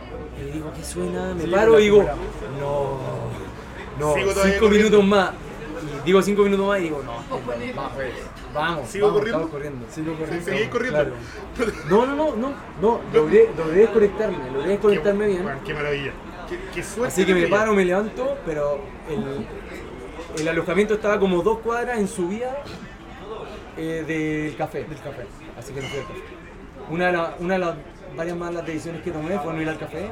Así que me fui, tenía comida, había comprado justo el alojamiento, tenía una verdurería y cosas del sur. Entonces le compré plátano y palta y me fui y dije ya, voy a ir a Muffin, que era el punto de la ruta 5 donde podía tomar desayuno bien. Cállate. Partí, hice todo el gravel de noche, eran como 45 kilómetros de noche y salí del cemento amaneciendo, se me hizo infinito, fue muy largo, muy duro. A esa hora no podía llamar a mucha gente, de noche como que buena onda, todos pendientes, pero nadie quería hablar. Los dos Watchers, los dos Watchers estaban igual ahí Ah, publicados. es sabido. Ah, no, ah, bueno, la Dog Watcher parece que está... La no, la no, ella no. Eh, entonces, ¿cambiamos? ¿Cambiamos? ¿Cambiamos? Dos, dos. Sí, sí. Sí, sí. Ahora sí. Seguimos. Seguimos. Maravilloso. ¿Se escucha bien allá atrás? Oye, recordamos a todos que estamos en Carmayola Bay Cambir, eh, Francisco Bilbao 4471, sus dos locales en Hernando Aguirre y Aguas Claras, segundo piso. Viernes, sábado y domingo hay dos por uno por fin del tío Carama, Pet Friendly. 13 a las 17. A las 13 a las 18 el tío Carama entendió y, entendió y nos dio el 2 por 1 de, de- Hola, hola. Que, que queríamos hace rato. Eh, The Good, eh, Radio Roda Libre, Patea Pedales, No lo olvidemos. 10% eh, Bomber.cc. 10% viniendo en bici. Y la bici la guardan También. adentro. Bien, bien, bien estacionada, bien segura. Voy a, voy a apurar un poco, estamos lateando. ¿no? ¿Estamos lateando? ¿Alguien está aburrido? ¿Cómo está el público? Oye, ahí, ahí, ahí, ahí, Otra ronda. ¿Quieren que siga quieren que pare? Otra ronda. ¿Quieren más cross? ronda. ¿Quieren más cross? el tío Sí, bueno, cualquier Cross. ¿Quieren momento. más cross? ¿Más cross? Pidan nomás. Pidan nomás, no sé Pidan cuántas nomás. quedan, pero... Tercera ronda. Bueno, sí. Specialized, marca, ma- ma- marca que te patrocina y marca que patrocina No, al- ey. a la... Salud por Cross que invita a los chavos. Sí, salud también. Eh, me dijeron que me curé en el podcast, así que día muy complicado. Los oyentes me informaron así. Bueno, seguimos. Te informaron. Duermo, ya todo este sueño, partimos, ya no sé qué. Segundo error, en Mafil. Mafil no estaba justo en el- la carrera, no pasaba por Mafil, había que desviarse dos kilómetros. Ustedes saben que cada subida y cada kilómetro Cuenta. cuentan. Entonces yo dije, veo el mapa, hay unos pueblitos más allá, antes del gran Quita Calzón. Grande Quita Calzón. No sé si alguien lo conoce, pero gran lugar, gran kiosco. Ok. Gran kiosco. Ah, pero no, no es un kiosco, no es, no es un pueblo, un kiosco. Un pueblo que tiene un kiosco. Y Según ¿el según la copiloto Sorry, Isadora, sorry, tenía un restaurante de pizza. Pero no. Ah, ya. Lo que me mantuvo la Ah, pero espérate, te- No, no, Mafia no, Mafia lo olvida. Espérate, No, sí, pero tenías dos watches personalizados. Sí. Tenías dos watches. Sí, analista, no. Yo, yo igual estaba pendiente. No, no, y no, no, y, y aparte eh, Sebastián Miranda, eh, ese sí que ese no soltó el teléfono en toda la carrera. Y básicamente íbamos los tres juntos y le dice, hey, estás muy cerca, pasa, pasa. Y le manda una foto y dice, hicimos una tregua, estamos juntos. No, bueno. Como estamos, acabamos de Buena comer, historia, somos amigos, somos amigos. Sí, como que hay sueño, Bueno, hambre. mi despertador suena y, y Seba estaba en, en otra pieza, en la misma hostal, y escucho su despertador. Que debo decir, un pésimo despertador, debe ser una música tranquila como si uno se fuera a despertar si no llegara nada pedaleando. Yoga. Digo, así como de esa que, que te ponen para dormir, ya, Ya, esa ok. para despertarse. Y no se levanta, y digo, vamos. Vamos, acá Competencia, atacamos. competencia. Sí, Y gané, y gané. Digo, acá atacamos, vamos por Peñejero. En ese momento Pero, Román... pero no lo despertaste. No, te loco. Ah, chao. Partiste solo. En la noche dije que se callara porque no paraban de hablar por No, teléfono, bueno. se hablaba por teléfono todo el día. No sé tanto, güey. No inventes, no inventes. No invento, güey. Sí. Eh, entonces digo, vamos, vamos por el viejero y Román había pasado en la noche, había pasado largo y había sacado ventaja. Bueno, más film me lo salto porque dos kilómetros era mucho y el pueblito estaba ahí, olvídate, no había ningún pueblo. Ni un pueblo, no había nada hasta que era Garzón, que era, no sé, el comisario de la prueba me puede ayudar, ¿cuánto era? No sé, 50 kilómetros más. Casi llegando a Valdivia. 50 kilómetros al lado de Valdivia y además, y además de un grave el plano horrible. Horrible, horrible, de esos que andaba de 15. Bueno, esto era a las 7 de la mañana y ya llamo a Isabel y le digo, pichado, eh, cuéntame algo. cuéntame algo. Y eh, bueno, eh, me relataba toda la carrera, todo lo que iba pasando en todos lados, dónde iba. Ah, pero te venía hablando de lo mismo. Eh, sí, Para la pero- próxima no, No, no, no, otra no, tema. en ese eh, hasta, hasta ahí todavía era entretenido. Ah, ok, ya. Todavía Ah, era, era entretenido que conversar el Mario. Kart. La do watcher personalizada y Yo le puse el Mario Kart al mapa porque era entretenido todavía ver y yo preguntaba por la Susan, preguntaba por la Maggie, qué va no sé qué, qué pareja va primero, cómo van los mixtos. Entonces era entretenido todavía porque yo no iba a mirar el mapa, eh, con suerte hacía algo de historia. Aquí vamos camino a tercero. Sí, Camino a tercero, sí. historia. Bueno, lo que Tercero. hago, lo que hago, eh, bueno, 768 tenía el tercero ya. en 40 horas hasta Panguipulli hice 570 kilómetros. Ese fue como mi, mi tirada de una. Pasamos de 240 a más del 2. Sutil. Buena sota, sí. Sutil, Sutil. sutil el- Pero después de la dormida, Y eh, la expectativa a esa altura, ¿cómo iban? ¿Se mantenían? Obvio. No, no, no, no Nunca- pensa- nunca o sea, obviamente, obviamente, Los cuatro días que el impulso a seguir metiéndole era agarrar el podio, porque si hubiese dicho para salir cuarto, me iba. Pero eh, después hubiese entendido que irse tranqui era seguir metiéndole, pero, pero seguía igual en esa. Entonces llego a Quita Calzón, eh, no había restaurante de pizza, no, había cuatro casas y este kiosco. Y cada kiosco que uno pasaba, yo le, uno contaba la historia. Ah, acá, acá lugareño con tal de. uno, llegaba ahí contando la historia porque aparte te ven Sin como ojo. con, con el CAP que tenía el número y eh, no había que no había Creo que no había palta ah sí no había pan yo tenía la palta que había explotado junto con un plátano por eso puse el constante y eh, no sé compré papas fritas Rescatar todo en la mochila. Tirar el eh, pan. no porque lo ya lo ya acá en la la tricota, tricota. aunque no lo quieran usar tricota Ah. Em, y eh, básicamente en ese momento el- lo higiénico, lo higiénico, creo que en mi No, palta no tenía plátano así así y no agridulce. Buena mezcla, buena Rico, mezcla. sí, Sí, sí. fruta. Para los que, para los que no han probado, bueno, Era ya, fruta. ya tomas, trajo esa nueva versión. como una compota con palta. Ah, qué rico, qué sutil. Y eh, compro ahí y me empiezo a cambiar. Yo me tomé todo el tiempo del mundo y dije, necesito usted, porque venía bien apestado. Después de todo ese gravel venía un camino como borde, borde río, que era horrible, horrible. Eh, o sea, no, horrible, horrible duro, porque ya venía medio chato, subí poco, pero era duro, entonces llegaba y aquí el sol y ahí me estaciono, me siento en el suelo. Y eh, me tenía que cambiar de mi tenida de ropa, porque yo tenía unas lycras largas, no tenía piernera, entonces me tenía que cambiar la ropa de noche por la de día, eh, lo que me demoraba un montón cada vez. Hablemos de eficiencia. necesitaba cambiarme. Y esto era en la calle. El primer cambio de el primer desayuno, que justo en el Strip Center, donde está la cafetería que tomé desayuno, eh, había un baño, acá no había nada. Y no veía baño, ni una cuestión, me cambié ya la crema Yo lo mismo. palos rosas. La chamoy. Y no estaba ni en verdad, empecé a... igual. Sí, sí, gente pa- pregunta, partí la carrera, partí la carrera. Sí, acá en muy importante, muy importante. Y partí desde que partió la carrera, partí desde que partió la carrera, eh, echándome como evitando el roce. Ya, perfecto. Porque básicamente lo que me había pasado los pedaleos largos no era que tuviera mucho problema, pero sí sentía que había unos roces que creía que esto se podían proyectar y podía ser un problema al final del día. Prevenir. Eh, No siempre pasa. Y por Y, más que elijáis eh, el mejor sillín dos veces mundo, al siempre día. lo. Dos veces al día uno se echaba, o sea, yo me echaba crema y andaba con un tarrito que después se lo. En la calza, o sea, en, la, en el patio. Partí, en el partí en la calza, como haciendo arte, así Ya. como, así como nada, y al final Piel. ya, todo directo a las piernas, ya no ni ahí, ahí mismo me cambié, pelota fuera del kiosco, no. Bueno, y en eso llega Sebastián Miranda, que me pilla, entra al kiosco, se demora dos minutos, y yo, Aquí fue, aquí fue. Los pits. órale. Eh, bueno, sí, nos vemos. Y se va. Digo, oye, este, ah, después, ah, después de conocerlo más y estar con él de días después entendí que todo esto fue estrategia carrera. Me decía, se le quedó la GoPro y la encontré yo. se la, se la guardamos, se la entregué ahí. Pero bueno, eh, pasa y se va. Pero te ya- hace lo mismo, tú no te, el- eh, el- suena la alarma, tú no te levantas, él, él no se levanta, tú sigues y él llega sí. al... pe- Sí, a- no, sí, ya estaba muy carrera, estaba todo, estaba, estaba todo bien, la verdad yo sabía. Lo que sí podía encontrar entretenido irnos los dos juntos paralelos un rato porque venía Te vas, te vas a conversar un poco, soltar ahí como. como, relleno, todo parto y ahí empecé el camino a, a San José de la Mariquina, que no sé los que no conocen, pero es una locura de tráfico con una berma horrible que es muy incómoda. Y ahí aparece otra sorpresa, que aparece el organizador, que conocí gracias a Specialist, lo conocí en la Copa Chile Valdivia, en el Pedro. Y Pedro entra y me empieza a tocar la bocina y me va a saludar porque vio dónde iba el punto y eso también fue un llegando único- PC3. Eh, sí, aquí llega el refil. No, cuidado. Abastecimiento. Esto, claro, esto, esto- esto, las ventajas de hacer esto- estas cosas en vivo. Esto comillas llegando al PC3 porque para lo que queda poco, bueno, avanzamos todo. el-. No, no, dale. No, obvio, te tocó.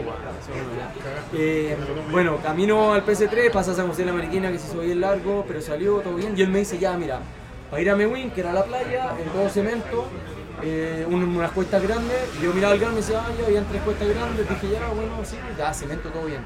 En el local, yo le voy a creer, yo había visto que había gravel, 15 kilómetros antes de llegar, camino gravel a la izquierda. Que a todo esto me pasé un poquito, me devuelvo, otro gravel horrible, de nuevo plano 15 kilómetros, menos de 15 kilómetros y una subida que te encargo gigante, ya venía con el día entero, muy cerca de llegar, pero muy lejos. Incluso vi un niño caminando con dos chanchos atrás. Creo que fue verdad, creo que fue verdad. imagen, pero era como, eran como sus perros. Ah. Son sus mascotas. Pero alucinación a esa altura o realidad, ya, ya, Ya no se sabe. Hay muchas cosas que no tengo segunda, segunda no, opinión. no, no podría haber- La que creí que era la peor alucinación la confirmé que pues, Era realidad. Era realidad. Pero aquí los chanchos y, y como los chanchos como perros y bajaron el cerro me llamó la atención. Quizá. Y bueno, empezamos esta subida en tierra y quedaba una que no llegaba, que no llegaba, que no llegaba. Y yo, ¿dónde está la subida? Yo ya estaba en la playa. Bueno, la organización nos tenía un regalo espectacular en el CP3, que tú llegabas a una reja y entrabas a una casa y tenías que subir una cuesta para llegar al punto de control. El regalo. Como que imagínate de Santa Martín. Como lo bajas. Claro, después de Pero espera, 730 y tantos que. Grave, no, Qué- tenía como qué cemento, agradable. acuerdo. Tu huella. Qué agradable Tenía una huella cemento. Era una huella, una huella de vehículo. Ok. Estaba haber tenido 25 como por ciento. 5 metros más arriba del nivel. Y muy agradable, aproximado para la gente que le gusta el No, Garmin lo marcaba como una subida adicional. Era igual, era bueno, 18 a 20, pero era como para subir caminando en el fondo, pero era por un tema de seguridad. Mariano, rudo. en 18, tu, en tu 20 sano juicio, alguien corriendo, ¿crees que lo va a tratar de hacer? va a tratar de- Yo. meterle- Pero sí, Yo traté, hay gente yo traté y yo creo que mi problema, mi problema de rodilla y tendón de Aquiles estaba pero Problema- es necesario. Problemas, problemas mentales. A, a- a- subió mira, súmale, súmale pedale, alguien que pedalea ya, fuerte y que va encima no duele. Convengamos que estaba el cookie en una curva grabando. Sí, saludos a la gente y a los chicos de Bio Bio que estuvieron ahí en el punto de control 3 marcando. CP3, Grande punto, gran punto Gran punto de control. CP3. Tuvimos así muchas fotos. ya bien. CP3, ya estoy llegando a CP3. No, ya café. Terminando la jornada. Y Bin Laden. Saludos a Bin Laden, saludos a Bin Laden, al perro. No, no lo conocí. No, yo no lo conocí. No lo conocí.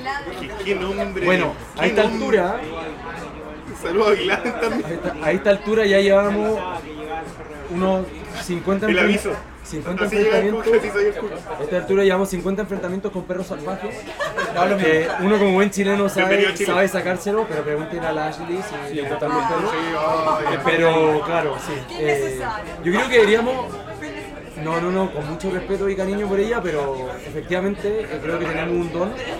Y creo que todos los sudamericanos deberíamos hacer, deberíamos hacer eh, un remix de todas las palabras que uno dijo cuando echó los perros, incluido al francés, a Axel, que también se manejó bien. Porque, Es que Axel tiene experiencia en Perú.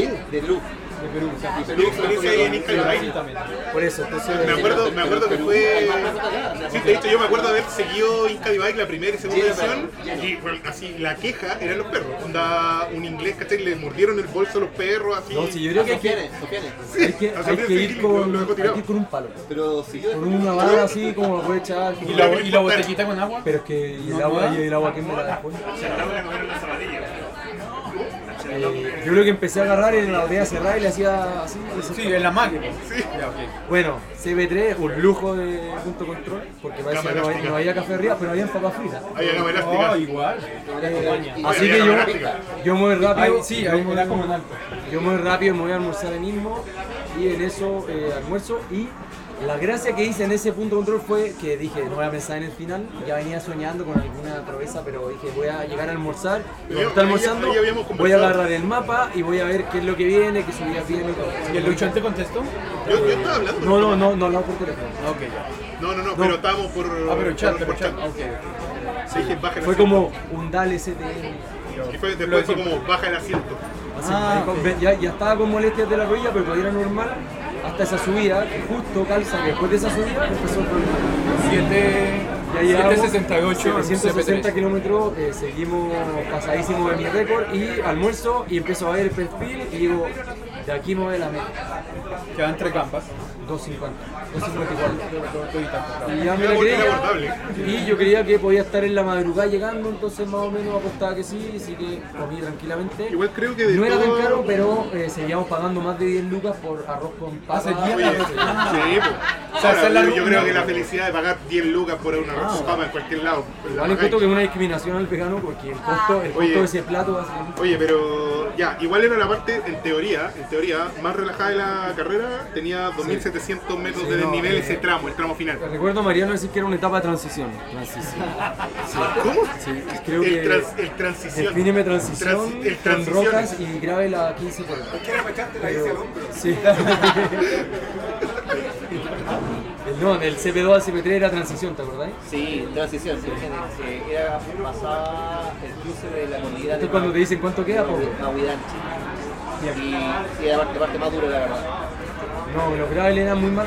Una de las cosas que empecé a identificar es que el problema de acá no era la subida ni los kilómetros, era el gravel.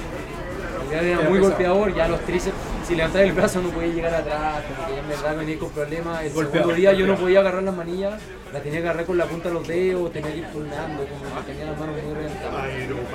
Em, bueno, sí. Parto y en la primera cuesta que estaba saliendo Mewin siento la rodilla fea. Me cambia el dolor de rodilla de abajo de la rotura como al costado interno. Digo, esto está raro, pero dije ya. Tal vez después de los 700 el cuerpo se marea, no tengo idea. Así que, no, y, dije ya, conocí. bueno. Y justo había, había parado, entonces dije, mira, tal vez voy. Avanzando, avanzando, justo así teníamos la pasada por la playa, que era espectacular. Eh, había- un puentecito, y después íbamos por la arena. Imagínense lo que es andar arena después de 700 kilómetros. Rico.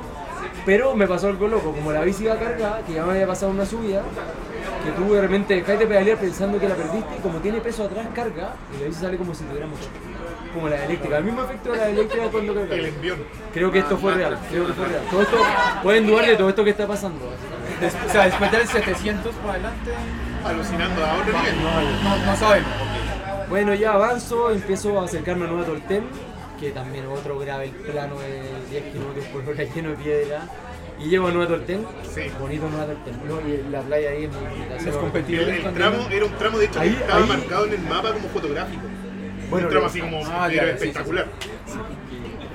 El, el No, equipo, para, la gente, para, para vos o sea, no. el equipo que te acompaña, el, el Seba y el, el español. No, Seba me pasó, no lo vi más. El, Nacho? Nacho había, se había topado a Timothy. Prácticamente. yo, mi es- convencimiento desde que salimos de ese juego era que se pueda llegar de alguna forma. Yo, yo sentía que podíamos llegar porque habíamos, yo había parado harto y sentía que no estaban tan lejos. Y no estaba tan errado, no, es que yo tuve paradas que me pasaron la cuenta. Eh, Nacho lo pilla y Nacho sale motivadísimo del CP3, incluso sale haciendo un nose manual. La cuestión es que en la misma cuesta que a mí me dio la rodilla, él se funde como si sacara la carrera ahí mismo. Eh, se pega otro bajón Cualquier más. manual, Sí. Grande Nacho, todo esto Nacho con mucho cariño por si no está escuchando, ¿no? De verdad aprendí mucho. Eh, y eh, yo ya sabía que Román iba adelante, que Seba iba adelante y que Nacho. Y Axel me pilla saliendo del, del CP3. Sí, de hecho, esa fue como en el mapa cuando iba viendo era como que Axel lo va pillando, Axel lo va pillando, no va adelante, lo va pillando, van justo, lo va pillando, van- me el fui así francés, todo el rato, fue como que ese día estuve así. Axel Carrión. Sí, Viking Man. Axel Carrión de Viking Man. Sí, sí, sí. Y nos saludamos en el kiosco, su saludo fue como, hola. Y yo, ah, Pero partí al tiro y empezó el problema de la rodilla. Llegando a Nuevo Torten, el problema de la rodilla está grave. Yo, como buen estudiante, calentando la prueba, no preparándola antes, escuché la charla y habían tres puntos que nombraron que eran importantes de cargarse de cosas porque no había mucho tiempo, lugar donde comprar ni nada. Y además que yo pretendía pasar la noche y sabía que desde las 8 en adelante no encontraba nada. Entonces pasé a Nueva Torten de shopping. Compré tantas cosas que no me cabían. Me sobró agua, me tuve que empezar a comer la comida ahí, tuve que empezar a tomar agua ahí, no me cabía, yo tenía plátano, palta, pan, los panes colgando por ahí, porque no sé, como dije, esto es sobrevivencia. Parto y empieza Autosuficiencia. La compra. En su, en su extremo. y em- empiezo a avanzar por el, por el camino de tierra y empieza otro camino de tierra de lujo y la rodilla mal, mal, mal, llamo a un amigo Kine, le pregunto qué puedo hacer, Eh, me dice no, esto ser contractura, no sé qué, pero el dolor era tan fuerte que yo decía, tal vez me reventé los meniscos, no tengo idea de es de este tipo de fisiología, así que Bueno, y son ¿qué pensamiento? 700 kilómetros encima. Entonces lo que hago ahí es avanzar y de repente digo no puedo más. No puedo más de la rodilla, verdad está, está muy grave. Yo no quería bajar el ritmo Sí, ahí hablamos más. porque ya estaba peleando. Estaba peleando la carrera y como que sabía que algo se podía hacer, todavía creía que podía llegar adelante, entonces no quería pelear el ritmo, no quería parar el ritmo, entonces decidí parar a dormir o a descansar un rato. Dije, ando con un saco de kilo y algo, tengo que usarlo. Entonces dije, veo un campo, una pradera perfecta, veo una reja, así que me instalo ahí y me meto en el saco, tardo mis 20 minutos y me paro y cuando me estoy parando no se me pasó nada, el tema de la rodilla seguía todo igual, trato de elongar como habían dicho y chao, al final digo ya le voy a dar si generalmente estos dolores como que cuando calentáis el cuerpo se arreglan. Ya estabas a 200, 200 más cerca de. Además que estaba muy cerca, muy cerca y mi copiloto me decía que eh, llegando a las tarrias, de ahí para allá eran 50 kilómetros rápido y plano, con un par de subidas. La típica mentira, la típica mentira, pero Debo, debo decir, debo decir, Después de, después, debo de decir, 800, después de 800 y tantos kilómetros te dicen, sí, rápido y plano, 50 kilómetros no, rápido y plano. Eh, re- no, reconozcamos que desde las tarrias No, una cosa es recto No, y otra cosa es que sea En plano. las tardes de la ruta 5 efectivamente era rápido y comillas plano. Después empezaban los chorizos o los chorizotes o los chorizundos y estaba más complicado. La cuestión es que empiezo a pedalear y empiezo a hacer fuerza con la pierna izquierda. El pedaleo redondo y el otro solo tiraba para arriba, no cargaba. Y no me dolía, o sea, no me dolía, me molestaba menos. Y luego esto, como uno ya llevaba 800 kilómetros, había que pararse para darle descanso al, al, Sí, al estamos de popó, acuerdo. weón, después de cada tres pedaleadas. O sea, esa era mi dinámica antes del dolor de rodilla y entonces empiezo a buscar como una técnica para poder hacerlo y lo que hacía era me paraba y con la pierna mala bajaba con la pierna completamente estirada, entonces no sé cómo me haber visto desde afuera como una marioneta, no tengo idea. Pero así me la llevé y justamente habían como 30 kilómetros plano, no me acuerdo cuánto antes de llegar a la subida, entonces llegué con la rodilla efectivamente más acostumbrada a esto y ahí me puse a subir y ahí pillo a Axel. Antes de la subida lo pillo eh, porque estaba echando comida en una casa que había ahí y ahí lo veo, se Ah, me vienen con esas costumbres, ¿no? Extranjeros de afuera. Eh, sí. No, básicamente ¿Te nadie de los extranjeros, 10 años acá y lo que, también. ninguno, nadie parece que escuchó la charla técnica cuando decían que había que abastecerse en un hotel, entonces tenían todos sin comida, sin agua y ya estábamos en carrera. Yo ya había sido No, un no, samaritano. Permiso, nos Yo vemos. había- bueno, entonces había que seguir y lo que hago ahí es, es darle, pero nos fuimos juntos básicamente, íbamos muy cerca. Y lo único que conversamos, oh, que dura esta subida, oh, sí, que Bueno, Arriba, arriba. el- el. Empezó ese tramo, había un letrero que decía precaución, próximos 25 Ya, eso- kilómetros dependiente. Eso yo no lo vi, menos mal. Menos no- mal. Bueno, y ahí, y ahí con la Dot Watcher así me informando que a esto está subida, esto no sé qué. Lo estoy que estamos llegando arriba de la penúltima subida, antes de la última Nastarria, y Axel me dice, tu tracker se le acabó la batería. Y Oye, ahí esto, el- esto es trampa, pero... pero lo veo y tenía la luz roja, y yo veía todo el rato que mandaban un listado, y yo no estaba, y yo no quería ser de la lista negra, Y, ve- y, que y cambiaban veíamos, no, y veíamos los trackers y dicen Viking Man. Y y lo mejor, lo mejor es que apenas me dice eso, yo digo, yo vi las pilas al final del bolso. Al final del bolso de atrás. No. Y se estaba oscureciendo, pero yo no quería parar en la subida, como que decía, ya se me había quedado la luz frontal, se me había quedado en la primera octava, un desastre. Digo, ya voy a parar arriba de la subida, después de una bajada me recupero. dos problemas. No venía bajada y segundo problema es que tuve que agarrar la luz de 5 horas y media. Agarrar esta luz y agarrarla con la boca. No sé, como Poder alumbrar a No, como y- a babear y que como- pensé que estaba Y lloviendo. como si la boca no estuviera así como acalambrada también de tanto Pero no, pegar. el, el, el habiloso, lo que hice al principio la apoyé en la bici. Ah, que al borde del camino. Obviamente, topé la, moví el bolso, se cayó, se cayó cerro abajo. Y yo, oh, yo que quería pasar de noche, no sé qué, y la veía ahí tan cerca, saco la otra para alumbrar, la de hora y media, y veo, y el cerro era así, había un alambre de púa, y yo, no sé cómo la cuestión salió muy rápida y la recuperé. Ya me he visto, ya el francés, no sé, me ha sacado 20 minutos en esa pura cacha de cambiar las pilas. Más decía, aprendí mal el tracker, aunque Mariano diga que lo llamé para conversar, que es un poco verdad, lo llamé para ver si estaba activo el tracker, porque yo no quería ser el problemático que estaba haciendo trampa, que no quería marcar, porque en un momento igual fue como, ahora no saben dónde estoy, porque yo miraba el mapa. Yo miraba el mapa y no avanzaba, y yo decía, Nacho, ahí voy. Nacho, Te llego, te llego. te llego y yo había apretado los botones que había entendido. Después llamo y ahí había apretado mal, pero fue sin querer y ahí me explicaron. Eh, desperté a Mariano a las 3 de la mañana para que, tra- para trabajara. probable- para que trabajara. Ahora, lo más dije, probable es que Oye, no se déjate. podía dormir en deja- no, digo, Mariano, déjate dormir, pues viejo. ya. Estamos aquí corriendo. Oye, ahí pasa el micrófono en pared y la cuña. Y, y- y hablando de batería, Me llaman a las 3 de la mañana y yo como que... Me llaman a las 3 de la mañana y yo como entonces como a las 3 de la tarde, así como que... eh, Hola Tomás, ¿cómo estás? Y sí, y yo. No, Mariano es muy Bueno, a mí, el, Barça. a mí el Pablo me manda un mensaje a las 6 de la mañana, así, sí, a las Mariano, 6 y media de la mañana y yo. Mariano- tranquilo. Mariano es muy Barça, porque me dice que yo le metí conversa, pero cuando teníamos mala señal, antes de poder hablar, me ¿y cómo va? Y yo, bueno, si este quiere conversar, que me dijeron a mí, pues yo tengo aquí para rato, así necesito, necesito la Un par de horas, tranquilo. Bueno, el tema es que harto rato después, pero, Tomás eh, fue como que, oye, las están, están ok, están marcando bien, protocolo está bien, y después como que, ¿y cómo estáis?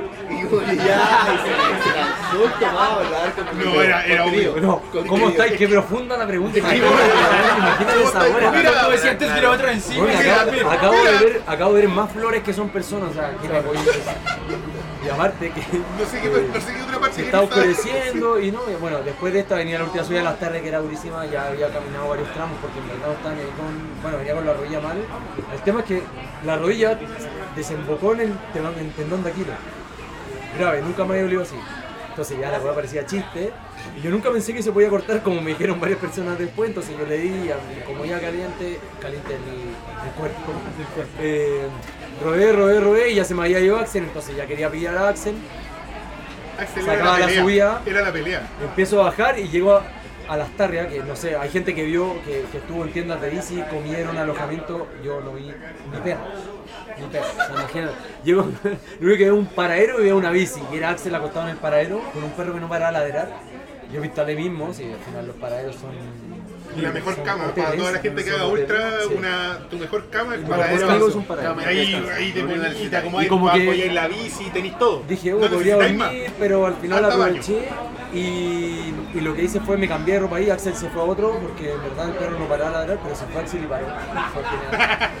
Y, yo me, cambié de ropa, mi, cambios de ropa súper rápido, ponerme, sacarme todo, ponerme la lycra, aprovechaba de echarme crema, no sé qué, y de ahí venían los 50 kilómetros planos. Entonces dije, en, real. do- en dos horas, Ahí está el aerobarro. esto era mi, en dos horas estoy en Villarrica. Bien, en una hora, efectivamente, una hora y cuarto estaba en la ruta 5, pero ya me había empezado a dar sueño. Tercer día. Y en la ruta 5 dije, voy a llegar a la ruta 5 y yo veo que hay una Copec. Obvio que hay una Copec y me desvío y yo dije, me voy a parar en el puente, voy a mirar para allá y voy a ver una Copec, voy a ir a comprar un café. De grano. Obviamente no había nada, sí, café, grano. Café de grano. Entonces paso a la ruta 5 y como que hay una subida y ya me había dado harto sueño, entonces veo un paradero y paradero es casa. Así que me echo ahí, ahí no saqué saco, nada, como me eché como de lado. El casco justo te levanta un poco la cabeza, eso es un dato. Entonces si dormís con casco como que te queda como un más. ¿Cuánto confort? ¿Cuánto Sí, un lujo, un lujo. Eh, así que, eh, nada, pues ahí han sido 20 minutos, me despierto atontado y justo hay un temblor. Sí, y así empieza a sonar los árboles y yo, ya, esto ya no sé, yo en verdad dudo de todo. Pero el temblor fue verdad porque alguien dijo en algún lado, en el grupo mismo, creo que pusieron que había un temblor, así que no fue alucinación. Y empezó el camino a Villarrica que no tenía nada de plano. Nada de plano, pero el Garmin marcaba una subida, marcaba una, mora, eh, un dedo. Ah, Eh, piola. piola. Piola. Piola. Entonces Piola. todo era plano hasta la subida, el tema que no era nada plano, entonces era chorizos gigantes, pero con bajada y avanzando, avanzando, avanzando. En ese punto ya ha sido a las 3 de la mañana, a las 2 de la mañana. Eh, mi dot watcher, la Isaura, ya no tenía mucho tema. Eh, básicamente ya estaba como durmiendo con el celular prendido. Y de repente viene la llamada mágica de la Camila. Pero yo que- hice eso. No, pero yo no, yo no sabía que se habían organizado, pero a, a mí me llama, porque me decía yo iba con los audífonos escuchando música, eh, ya había dejado de lado la artista reggaetón, estaban un poco más culturales. eh, ¿Con qué estabas? ¿Te acuerdas con qué estabas? Fidel Nadal, algo así era. Ah, ok, ya. No, no sé, escuché todo, escuché cumbia, cumbia, y era, y tenía mi bonus track por el final. Eh, Ah, bueno, sí, y de no. repente me llama, entonces yo no sabía que me llamaba, contesto y yo, ¿aló? Hola. Y yo, ¿qué, hola, ¿qué, ¿quién es? La Camila, y ya, pero me llama como si estuviera despierta, Como- ¿no? como si- como si fuera de día. Claro, como si hubiera Básicamente, cambiado 2.30 de la mañana. Me pegó una inyección, me- una inyección de energía bien potente hasta la bajada a Villarrica, que haber sido cuánto habíamos hablado, una hora. ¿Habló? El tema- ¿Habló? Sí, sí. ¿Te acuerdas que dijo? No, no, no, no, no, no. Tu percepción de que hablaste o no, no vale. La de la Cami es la que vale. Cami, Cami, ¿qué dijo? ¿Qué dijo? ¿Qué dijo? Cami, ¿qué dijo? ¿Qué, qué, qué habló? Lo lo que pasa es que yo estaba en llamas porque estaba siguiendo el live de la de No, cómo es terrible. estaba llegando y Es no terrible ver una carrera así. En verdad estaba hablando No, con no, por eh. la tarde y el Tomás rato me decía como, están como en llamas y yo como, sí, porque no puedo dormir. Mario Kart. No, me decía así como, espera, espera, Sí, que sí, de más. Así porque la bajada con el viento no se escuchaba, entonces había que hacer espera, que viene una bajada, no, y ahora, ahora voy en subida, pero, puedo hablar. Lo único que tenía claro yo era que bajando, o sea, llegando había una bajada a Villarrica. Entonces Arriba, arriba la pelota total. Llego a la bajada de Tecto Villarrica al fin y en ese momento quería ir a una farmacia a comprarme algo, un antiinflamatorio porque tenía que reventar arriba el tendón. El tema es que bajaba y esa bajada espectacular y hay un gravel de 10 kilómetros horrible. Horrible, ¿eh? Eh, como que hubiese un criadero de perro en ese. Un criadero de perro salvaje El y, y hagamos, Mariano. hagamos un camino tierra malo, pero este es peor. Mariano, ¿algún comentario? Arte. No está pavimentando. Ah. Que hay muchos terrenos privados. De verdad que ese. ese Van a decir que lo aluciné ahora, el otro año va a estar pavimentado. De hecho, era pavimentado y había perros. El otro año va a estar pavimentado. un lugar salvaje. Ahí está pavimentado Y. Yo pasé de noche y había como en el fondo, esa foto la tengo, esa foto la tengo y es real, la- o sea, creo. Pero se veía como una como, Algo de lo que- como que hubiese como un horizonte rojo.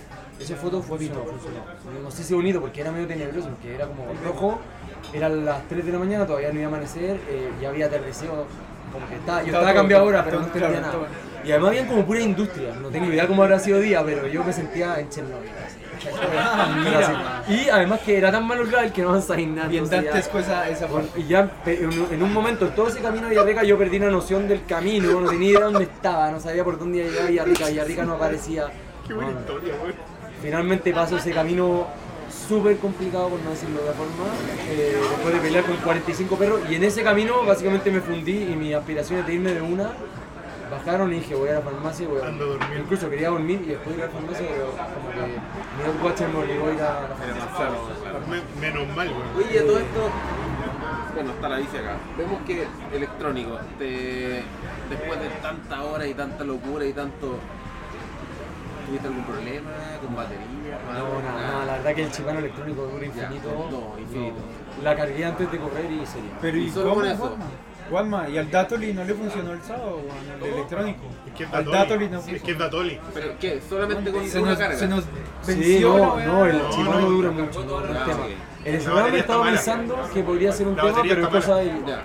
Sí, de llevar un par de gente que de baterías. repente lo pregunta y dice, ya, ok, para carreras cortas, bien, pero para carreras larguísimas. Es que, ¿sabes Eh, Ram eh, tiene lo dos que baterías enanas que podéis cargar rápido. Sí, podéis sacarla y podéis ponerla en un power bank y, y bye. Sí. El tema, por ejemplo, es que la Shimano está ultra probada, sí, en- valga la redundancia, en carreras de ultra distancia. Hay muchos corredores que lo han hecho. El Mike Hall, de hecho, fue el primero en ponerlo hacer una bicicleta de mountain bike y hacer carreras de bikepacking de más de mil y tantos kilómetros con el XT Ningún deportivo. problema. No, no, No, nunca la, la verdad que problema. no tuve ningún problema y no fue tema, no me falló nada y fue un agrado ser grande, sí, sí. Eh, La recepción, ¿quién te recibió? ¿dónde? El punto final ya. Ah, Vas, vas terminando. Solo quiero contar. Ah, espérate, la que me- farmacia. Que, llego a la farmacia y digo, farmacias. estoy corriendo una carrera, me duele el tendón de Aquiles, me duele la rodilla, dame lo más fuerte que me caiga. Me da una weá con todo, 10 lucas, dos pastillas Vamos. y vamos, Y la pero, y- pero de ahí me fui a dormir. eh, a un lugar filete, pero que dormí poco, pero me duché dos veces antes de dormir, y do- que me revitalizó más que dormir, Qué porque me, agradable me sensación cuando te antes del despertador. después de tener el cebo pegado Y- así. que se- Una de ahí- a otro nivel.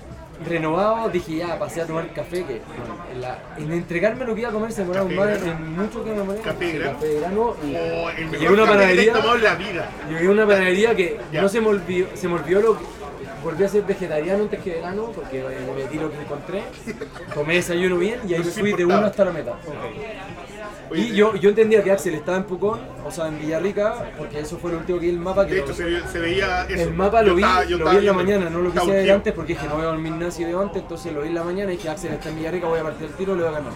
La cuestión es que voy avanzando y lo pillo, pero yo sabía que venía más rápido porque lo, lo pillé muy rápido y ahí dije voy a pasar rápido, porque obviamente, eh, no sabe, ya sabe, la gran Bárbara Rivero, la gran Bárbara Rivero.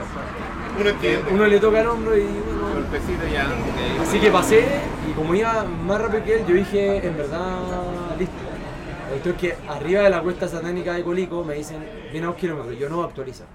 Sigue a 2 kilómetros. Entonces básicamente todo ese día, que fueron 150 y tantos kilómetros, leí a tope.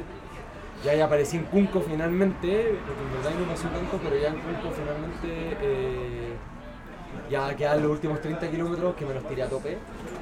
Y ahí en Cunco, yo no sé si a todos les pasó lo mismo, eh, pero colapsé así emocionalmente. En Cunco mismo empecé a llorar todos los 30 kilómetros. 30 kilómetros, guardé mi bonus track de, de música, que se los voy a dar los datos ahí para que lo necesiten. Para que te sigan, para que te sigan Spotify. Oye, yo creo que podría, Tomás podría hacer un playlist. No, no, no, yo, yo, yo llama- yo llamaba a aburrido dame gratis. Ahí puse la barra de boca. aburrido. ¿Cómo? La barra de boca. ¿Cómo se.? Ay, que es la clásica. Ay, que la gente lo cache Por talla de 30 la barra de kilómetros puse la barra de boca, entonces eh, básicamente ese video que ven con música inspiracional es mentira porque escuchando una barra de Es que fútbol. ustedes no entienden. Y, pero en verdad yo estaba himno emocionado, porque no podía parar de llorar, no entendía nada, estaba todo tan cerca. Aparte venía arrancando de Axel, que venía 2 kilómetros, que 2 kilómetros a 30 kilómetros son como son. 4 minutos. Puta, entonces. Si era plano, eh, te ve. entonces yo dije ya, voy a ir a tope y si me pilla, bueno, sorry, que era lo que había. Y todavía pensaba que podía pillar a Nacho, en verdad no tenía información, entonces dije voy a ir a tope. Y así es como llegamos a la meta, eh, a tope, llorando. Eh, ¿Quién se recibieron? ya, ¿Quién se recibieron? ya en. Melipeuco empezó a decir que iba a pasar ahora, como se va a caer esto, qué, va- qué va a hacer, quiero llorar, pero no sé qué, sabía que iba a estar el Andrew obviamente con la cámara muy cerca a mí y, y lo único que quería era que llorara, pero entonces no entendía nada, Está y bien, decía, llora, "Ay, quiero- llora, quiero un abrazo, llora". quiero a mi mamá, no entendía nada, yo sabía que la Isaura iba a ir a Milipeuco, pero ese día en la tarde, pero ese día no me había llamado, entonces dije, oh, va a estar en la meta, me cago, en la mañana. me cago, va a estar en la meta, me cago. Bueno, llego y no estaba, pero, pero estuvo en la tarde, llegó, Ya, pero es un- llegó con la Ya, estáis muertos. Eh, y ahí estaba Aventurado, estaba Nacho, estaba Jota, estaba Andrew, eh, estaba bueno para el Chile y la verdad que llegué full emocionado. Pero básicamente el, está el chincolito de, sí, de. Gran Chile. llegáis y hay una conferencia de prensa, entonces como que te voy a emocionar, pero no tanto, porque te empiezan a decir, vamos, vamos allá y, la, y tú, "Ay, pero vamos para allá, entonces como que no sé qué, de repente Andrew te dice, ¿qué sientes? Y yo como, si supiera, mi luz, si supiera, A ver. si supiera, si me entendiera, si me entendiera. Eh, y nada, ya, en verdad, ya llegando fue como, la cagó esta wea. La cagó, o sea, nunca pensé que iba a ir lo que vi, nunca pensé que iba a demorarme lo que me demoré, nunca pensé que iba a terminar peleando la carrera. Eh, yo creo que si medimos a los 10 primeros, soy el que tiene el FTP más bajo, lejos, eh, y el que pedaleó menos, pero la peleamos, ¿Qué hace hubo cabeza, la disfruté a Concho, era algo que me repetían siempre, que siempre llegaba contento a los puntos de control y la verdad que la disfruté a Concho, salvo en el momento de la rodilla, que fue un rato que en verdad me compliqué porque tuve un poco de susto de lesionarme más de lo que podría haber sido. Eh, la disfruté a Mango, eh, pedalé bien, pedalé fuerte, los paisajes de verdad son espectaculares. La noche espectacular, vi unos amaneceres y unos atardeceres que se los recomiendo a todo el mundo que los viva, que por último por vivirlo. Eh, no ¿Qué sé, hace, qué hace cuarto en categoría solo? Categoría cuarto solo, en categoría solo, eh, general. En general, Y igual. la general, exacto. Me demoré tres días y seis horas. creo. Llegué a la una de la tarde del miércoles. ¿El miércoles o martes? O sea, los, cuatro días que he dicho. No, primero. Básicamente Básicamente hice casi tres días. Porque tú habías dicho ese día acá, weón, cuando llamamos con los cuatro y. Y fue una locura. Después me di cuenta quién eran los rivales, que eran puros connotados. eh. Sí, es que te- Básicamente estaba Nacho ahí, weón, para abrazarme. Fue como, cacha lo que vivimos. eh, no sé, fue espectacular la entrevista. Después me di cuenta que estaba todo el mundo motivadísimo con lo que estaba haciendo. Yo no había revisado WhatsApp, no había revisado Instagram, nada. Y me tuve que dar un par de días para hacerlo y fue la raja. Ver, aquí hay varios que estuvieron muy pendientes Sí. eh, y sentí su cariño, pero. O sea, hubiese sabido esto antes, me la juego más, no sé cómo, pero. Pero la Pero Más, fue- más, más pero- preparación, Sí, que sea más preparación. No, y cada uno No, lo yo creo que la, la preparación es lo que es lo que hubo, o sea, al final uno tiene vida Por eso te bastó. normal y no, no hay Pero mucho más que sentí, hacer. sentí, por ejemplo, que una mejor preparación hubiera cambiado mucho, o sea, mejor preparación como física hubiera cambiado mucho el resultado No sé, final. es que no o- sé si puedo hacer una muy mejor Por preparación. eso te digo, o haber hecho como. Haber hecho ultras, mí, ultras, haber hecho claro, haberte conocido mucho mejor. Claramente, si hubiese corrido Brasil a principio de año, hubiese llegado mucho más fino, espero, y no hubiera llegado pestado, que era mi miedo, mucho más fino en varias cosas de este tipo de carrera. eh, creo que ahí hoy día es donde más se puede mejorar, es en ciertos detalles, paradas más cortas, decisiones de antes, luces que duren toda la noche, no luces de hora y media, eh, tener mi propia parcha, tener mi propia parca. básicamente la crucera dicen que parecía espantapájaro porque era la talla que Está ahí Da lo calentito, mismo. Seguía rapeando. De pluma Eh, sintética.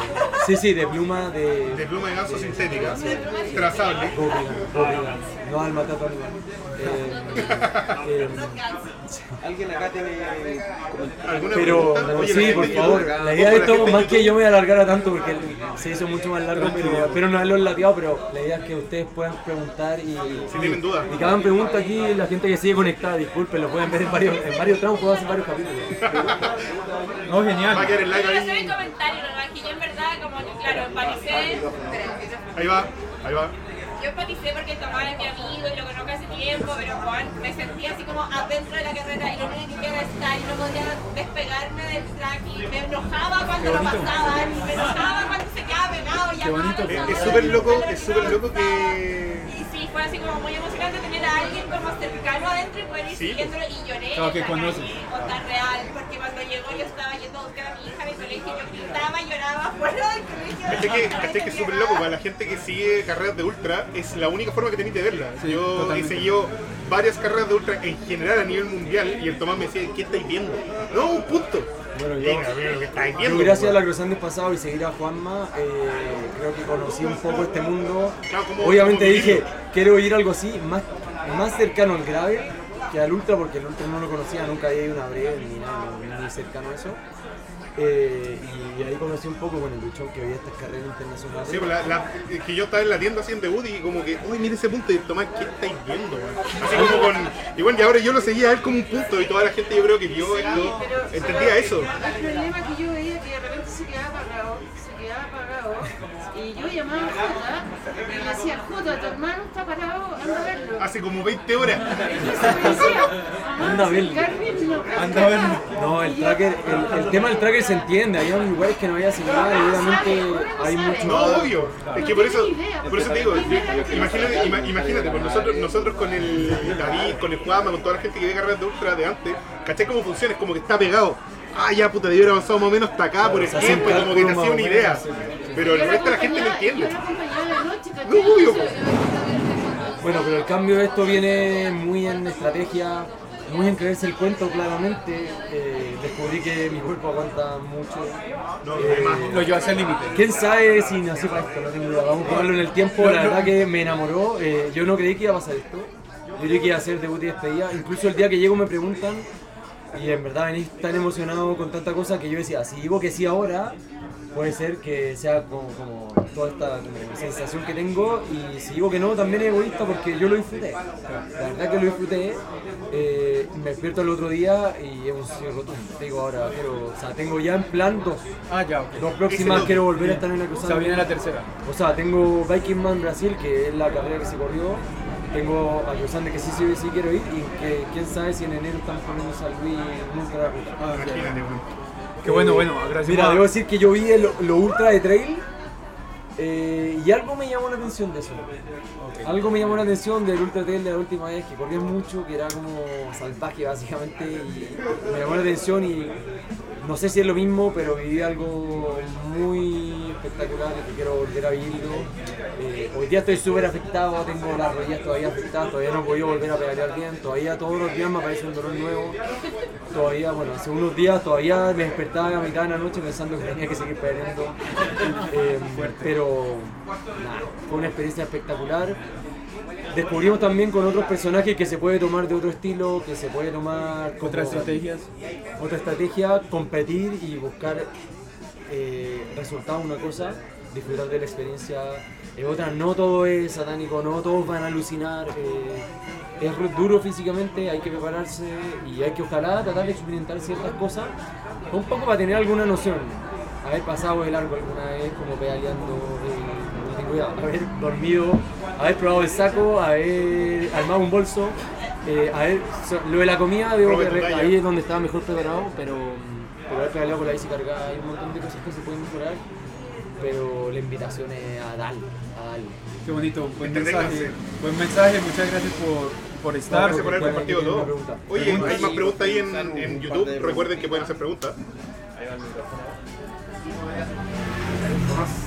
Eh, tips para la noche. Yo he pedaleado muchas veces de noche. De hecho, sin querer pedaleé ahora nuevamente de noche. Aproveché la masa para irme a la, a la el día martes. Entonces, algo que me volvió a pasar fue la contractura muscular con el frío. Eh, a pesar de que uno va pedaleando va con la musculatura tibia, contractura de cuello, contractura de brazo, contractura de espalda, no me cuenta los temblores.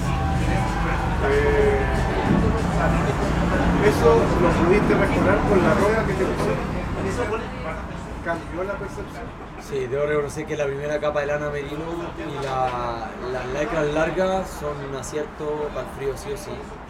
Pero debo decir algo más importante con todo el tema del ultra y con todo el ciclismo que uno hace. Uno cree que la preparación física sirve pero no se convence tanto.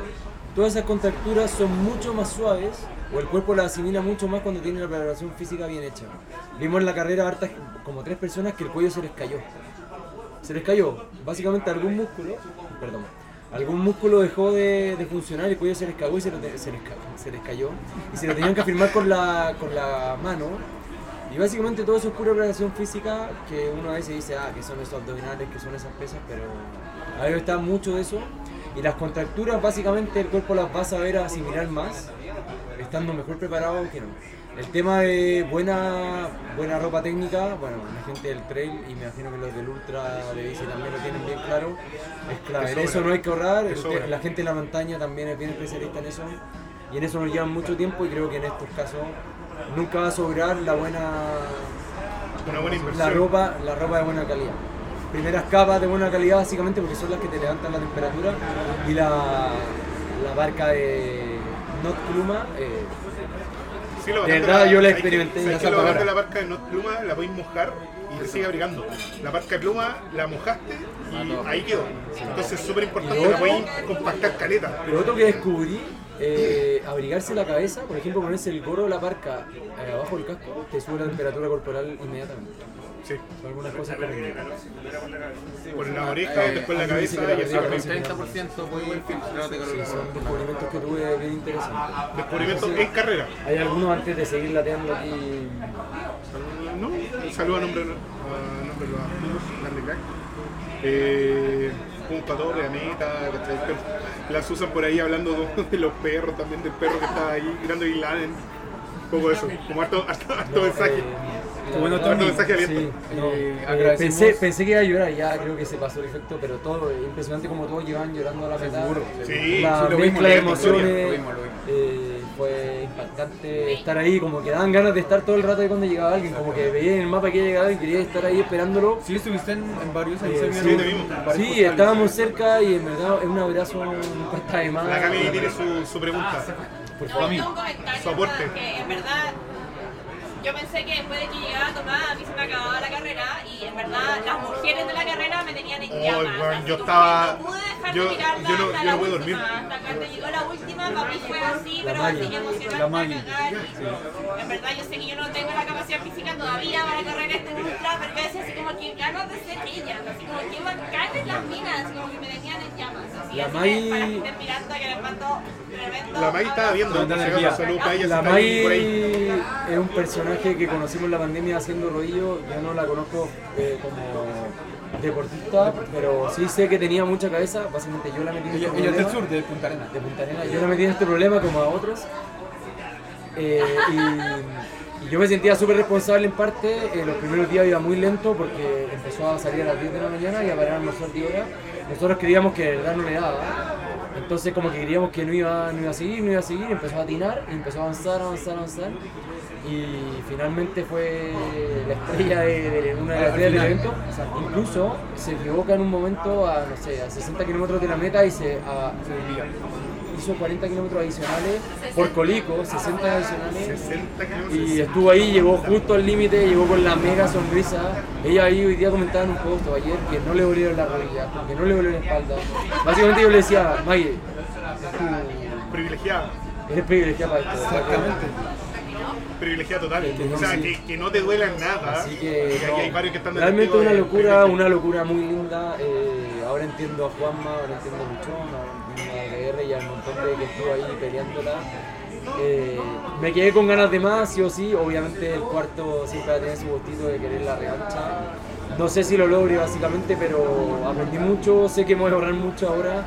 Eh, por ejemplo, llegando piernas para hacer varias horas menos. A por ello. Sí, y nada, mandarle todas las ganas a los que van a correr la próxima, que cuenten conmigo para lo que necesiten, que vamos a estar ahí para pedalear y para... Vas a estar ahí. para- ¿Alguna pregunta más? y- Por favor, aprovecha, tú que eres la inquieta La- la número uno. la número número uno. Cero, Ah, bueno, bueno. uno. El Mauri, el Mauri. yo, Mauri 50 La Mauri, ya, Mauri, Mauri. Mauri será la Mauri. Tengo dos preguntas. La primera es el, el trabajo mental en base a lo vivido. ¿Tú crees que algo que se puede preparar? Y la segunda, desde el punto de vista técnico, ¿qué mejoraría en pos de tener una mejor acosal de la segunda versión? Desde el punto de vista técnico de la bici, ¿qué cambiaría? En lo mental... eh, Otro podcast. No, no, no, yo... Podcast. Yo no, yo no tengo tanto la vuelta porque la verdad que no hice ninguna preparación, salvo tratar de hacer asimilaciones y creo que me faltaron. Ya, pero te ayudaste la música, tu pareja, el luchón, los que te Sí, pero, llamaban. pero creo que esas son estrategias personales que no son preparables tanto, como que son ganchos de emergencia. Yo creo que sí, es exponerse a situaciones, decir un día de lluvia, voy a salir a hacer 200 un día de lluvia. Voy a salir eh, un día que me siento incómodo, que no quiero salir. como buscar situaciones extremas. La- el hacer dos carreras.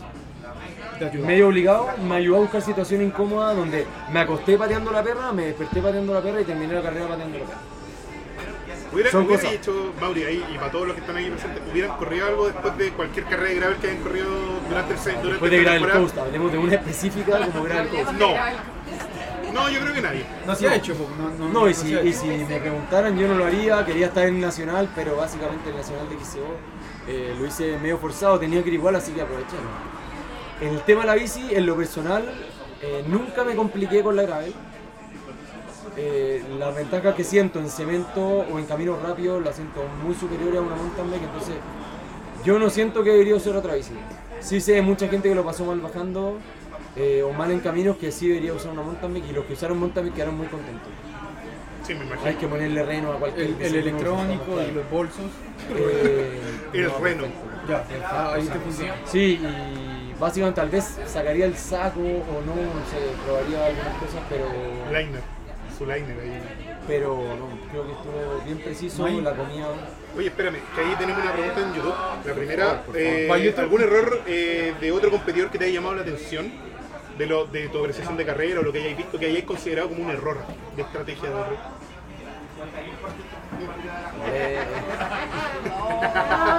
Oye, pues, Espera, pero espera. ¿Para qué? ¿Para qué? Ya, ¿para qué? Pero- debo reconocer, debo reconocer que siento que sin haber estado con ellos, porque yo no fui en ese grupo, porque creo que la punta, los cuatro de, de, partieron de que partieron. En mi opinión siento que fueron muy fuertes. O sea, Perro bomba. Perro. sí, y, Sí, y justamente de esos cuatro o cinco adelante terminó uno. Creo que ahí hay una señal. Terminó No, no tengo. No, el Timothy. Timothy. Timothy, Timothy eh, Romain se lo tomó Renzo, Renzo bajó. Romain tenía otra estrategia. Correcto, sí. Pero pudo haber partido perro. eh, Timothy sí, pero, pero quedó- perro. Pero andaba Pero- con la preparación suficiente. Siento, siento que, que salieron a un ritmo como hubo demasiada ansiedad por llegar a ese punto uno no manejar. Eh, ¿Qué pasó la? No sé, no sé si eso fue. Mi respeto a, a- a Totalmente, ellos porque, no, totalmente. porque nivelazo, muy encantado yo con ellos, ¿quién más que yo? Pero Y al final, al final qué? lo que competidores que haber eh, sorteado, ¿Que hubiese sorteado mejor? Eh, ¿En qué sentido? ¿Como a quién le podría haber ganado? Algo que pudiera, Mira. que podría haber hecho mejor. Eh, es súper fácil opinar ahora, que ya pasó, pero claramente ahora con la cabeza descansada, sin alucinar, con la comida, con las horas de sueño, es mucho más fácil a- a analizar, pero estábamos todos en la misma. Pero sí, obviamente me quedo con el gustito de, de Nacho que podría, podría haber hecho una carrera más Podría rápida y lo hubiese llegado. Podía haber picado el tercero. Seba, la verdad que Seba ruteaba demasiado fuerte y yo me asusté con eso y no quise probar mis límites en la ruta. La robarra. Eh, la aerobarra, pero no, Nach- eh, Seba ruteaba muy muy fuerte, entonces tampoco sé si la solución es la No, aerobarra, venía con un entrenamiento muy fuerte. pero, pero nada, Que, que aquí el Timo te sorprendió. que básicamente me saco el problema de la dormida por la rodilla y todo ese tramo y estoy mucho más cerca de Nacho. Pero, eh, pero como vimos en esta carrera, eh, hora y tanto, hora 50, algo así. Pero básicamente eh, vemos que en esta carrera no se acaba el power. Te lesionáis, o aparecen dolores, se te cae el cuello, te explota la rodilla, te explota. Entonces, eh, eso es un problema de este tipo de carreras que básicamente no es. Mai, Mike, por favor. Eh, ya, yo tengo una pregunta. Yo igual soy vegetariana hace como dos años y uno de mis mayores como miedos, hablando con mi nutricionista, es la alimentación. Eh, yo, yo igual creo que a la hora de los que uno, como que uno manda todo un poco a la mierda y igual no estáis pensando que proteína y como que el carbohidrato se vuelve lo más importante. Se la dura. Eh, pero a mí eso me pone un poco nerviosa, como el tema de la alimentación y el tema de dormir. Como yo en la vida normal, si duermo menos de lo que duermo, como ya trabajando y entrenando no funciono bien. Entonces, pensando en alguien que quiere hacer una carrera como de 5 días, 6 días, pensando como un día de riesgos, eh, a mí la alimentación y el sueño como que creo que es lo que más me nerviosa. Lo primero lo sobre la alimentación, eh, hazte vegan. Lo que digo, hazte vegan porque vas a vegetariano vegano primero. Como vegetariana no vaya a tener, no a tener ningún problema porque podéis comer queso, podéis comer todos los lácteos, entonces básicamente yo inventé los eh, productos que por un día son vegan. Que básicamente era mi excusa para poder comer lo que me hagan en el momento. Nunca carne, Pan nunca nada. queso. Pero me comí un mantecol, no, no comí pan con queso. Me comí un mantecol, me comí unas galletas que ni miré que tenían, como. Porque igual está ahí el extremo y también estaba aburrido como de, no sé, ya no quería, no podía comer más maní, ¿cachai? la, la otra opción es llevar plata para el arroz con. Ah, bueno, eso es lo otro, punta plata, porque el arroz con tomate, el, el arroz con tomate es carísimo. caro. Arroz, arroz, el arroz con tomate es ¿cuál te va a carísimo, sí, empieza a ahorrar porque no está fácil y no hay el que dice siervo y pasa al siguiente. Claro. Eh, El arroz más caro de tu vida. Eso con la comida, no creo que te cueste tanto porque básicamente el vegetariano tiene hartas más licencia y el queso está en todos lados. Y eso es lo otro, son pocos días. Bueno, no, porque básicamente está hablando de hacerlo en el doble día. Son 6, igual es poco. No, pero igual, igual pasa que en seis días tal vez tenéis más requerimientos que en menos días y puede ser que en algún momento ya estoy, lo que a mí me apestó, a ti te va a apestar el doble.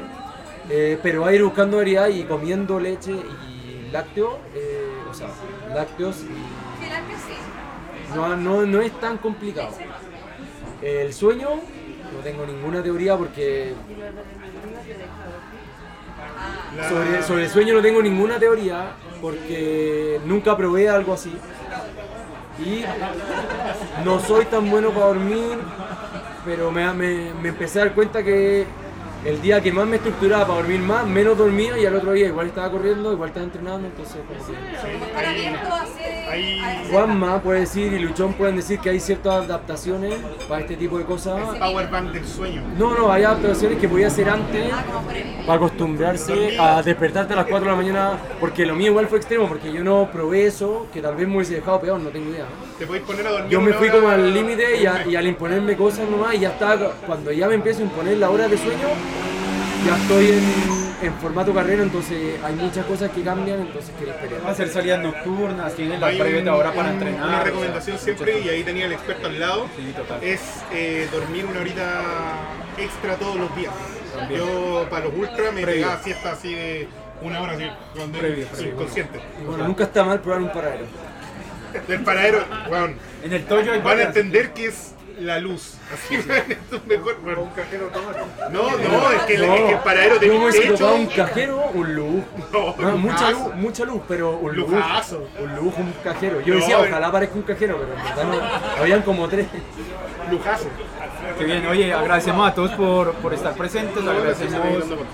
¿Hay, hay más preguntas, Luchón? No, las, las usan ahí dejando Bien. un consejo a la May No, ahí para sí. el tema de Las dormir. usas las usa la vamos a invitar acá. Sí, que sí, tiene que- propia tiene historia. Sí, tiene que totalmente. venir. porque la Obviamente Susan la tiene que otra historia aparte. Próximo, próximo episodio, ojalá estén con nosotros. Claramente aclarar que esta no es la verdad, esto fue mi experiencia personal, cada uno, cada, Cada uno, corredor tiene una, una historia particular. La el staff y el equipo de medios tiene su propia cruzando y eso es muy entretenido escucharlo. Yo tuve la... palabras como un resumen de Tomás? Por supuesto. Por favor, este, esto es el resumen en, tercera persona. Eh, bueno, este es el resumen de, de- de Tomás visto desde afuera.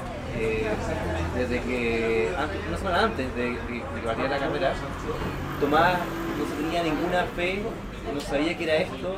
Eh, él decía que no sabía qué iba a hacer, no se lo iba a tomar. Que la experiencia que, que- que iba a tener acá tampoco nu- nu- nunca se esperó. Y nosotros le decíamos, Tomás, te vamos a ver pateando la perra al primer día. Y me sorprendió de que ver a un, a un Tomás, a un Tomás feliz, a un Tomás como eh, entregado en la ruta, un Tomás como que eh, se sintió cómodo. Cómodo, con lo incómodo, que es la frase que usamos siempre en ultra, es como cómodo con lo incómodo. Eh, y de verdad fue un, orgullo tenerlo, tenerlo y ver cómo, cómo sufrió, cómo sufrió los planos, como viendo cómo se agarraba de la, de la ruta en el fondo, mirando hacia abajo como nombraba y, y lo vimos varias veces que trataba de mantener el ritmo y, y- después como fue ganando, ganando posiciones eh, de a poco, de a poco, de a poco, de a poco, pero siempre con una actitud que estaba como sobre, sobre, sobre, sobre el nivel que él siempre muestra, como que estaba en, en, en otra parada. En llamas. Y después estuvo en llamas, después lo, lo vimos y era, un- era un Tomás, un Tomás feliz. Y para nosotros de verdad fue un, un orgullo tenerlo dentro de la carrera y, y felicitaciones por el cuarto lugar porque salía un poco Muchas gracias, la verdad que muy sorprendido de, de la carrera y agradecerle a ustedes por este evento gigante. Eh, lloré una semana completa, la Isadora puede saber eh, cuando posteo el video de Andrew. eh, ese video no lo puedo ver muy seguido porque de verdad vuelvo a sentir que iba escuchando la barra de boca, que no se olviden, ahora les maté el Ahora- video. ahora saben el les maté el video, video. pero eh, No, no, en ese Andrew, momento yo no escuchaba nada, de verdad Yo- solo oye, pensaba en todo el apoyo. El Andrew debería hacer un video honorífico con la barra de boca de fondo, porque de verdad es parte de la historia. próximo, el próximo. De, de más, pero es parte de la historia. Sí, la verdad, la verdad le disfruté a Concho, yo le decía a Andrew, le decía a algunos como, creo que descubrí lo que me gustaba, hacerme cagar pedaneando y sufrir y sufrir y que básicamente es lo que me gusta y esto lo extendí por varios días que fue harto más enfermo, pero, pero me, últimamente me han dicho como, no, eso es, es de enfermo, es de loco y no lo encuentro tan así, creo que los que hacen ultra pueden entenderlo. Sí, sí. Y ahora que te dicen 500, 800, decía, ah, poco.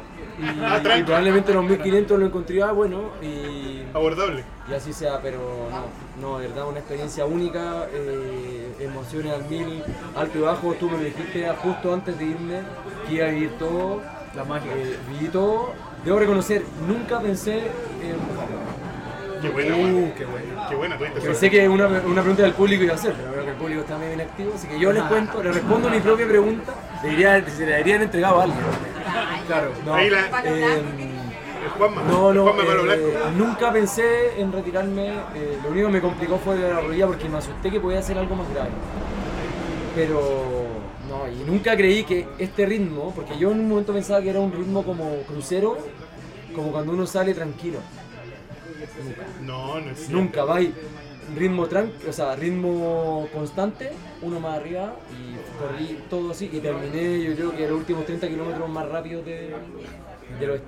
Oye, viejo, eh, te agradecemos por, por la instancia, te agradecemos por, por, por crear el, Gracias a ustedes. eh, el nuevo el formato. Dos horitas dando la lata, disculpen, No, pero... Tranqui. Creo que, que una, una muy buena alianza, un, un muy buen spot, el Carmayola, Bike and Beer.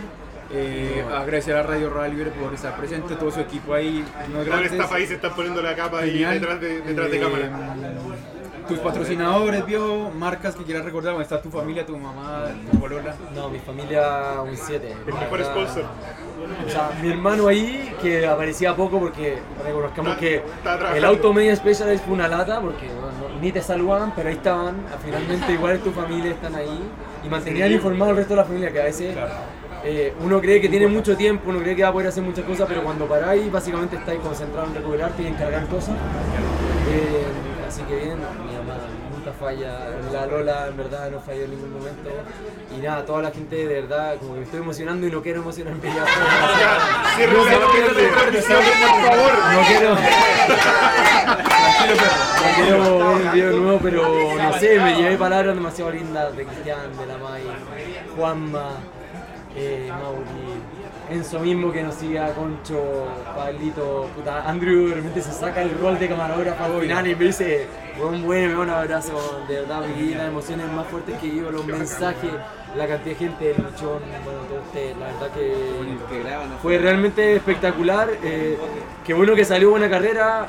No estaba en mi expectativa, la disfruté a Concho. eh, conocí gente nueva. Así que no, ojalá esto sea lo que me gusta, lo que ando bien. Una Eh. ¿Quién sabe? eh, Una tantas, obviamente quedé con el gustito de estar en el podio. eh, fue de las premiaciones, después de una semana ya simulando dos, fue de las premiaciones duras. De decir cómo podría ser. Ahí fue de las premiaciones duras, pero nada, así son las carreras y bueno, motivarse los que van con todo, disfruten, vídanlo a Concho y anden en bici. Qué bien.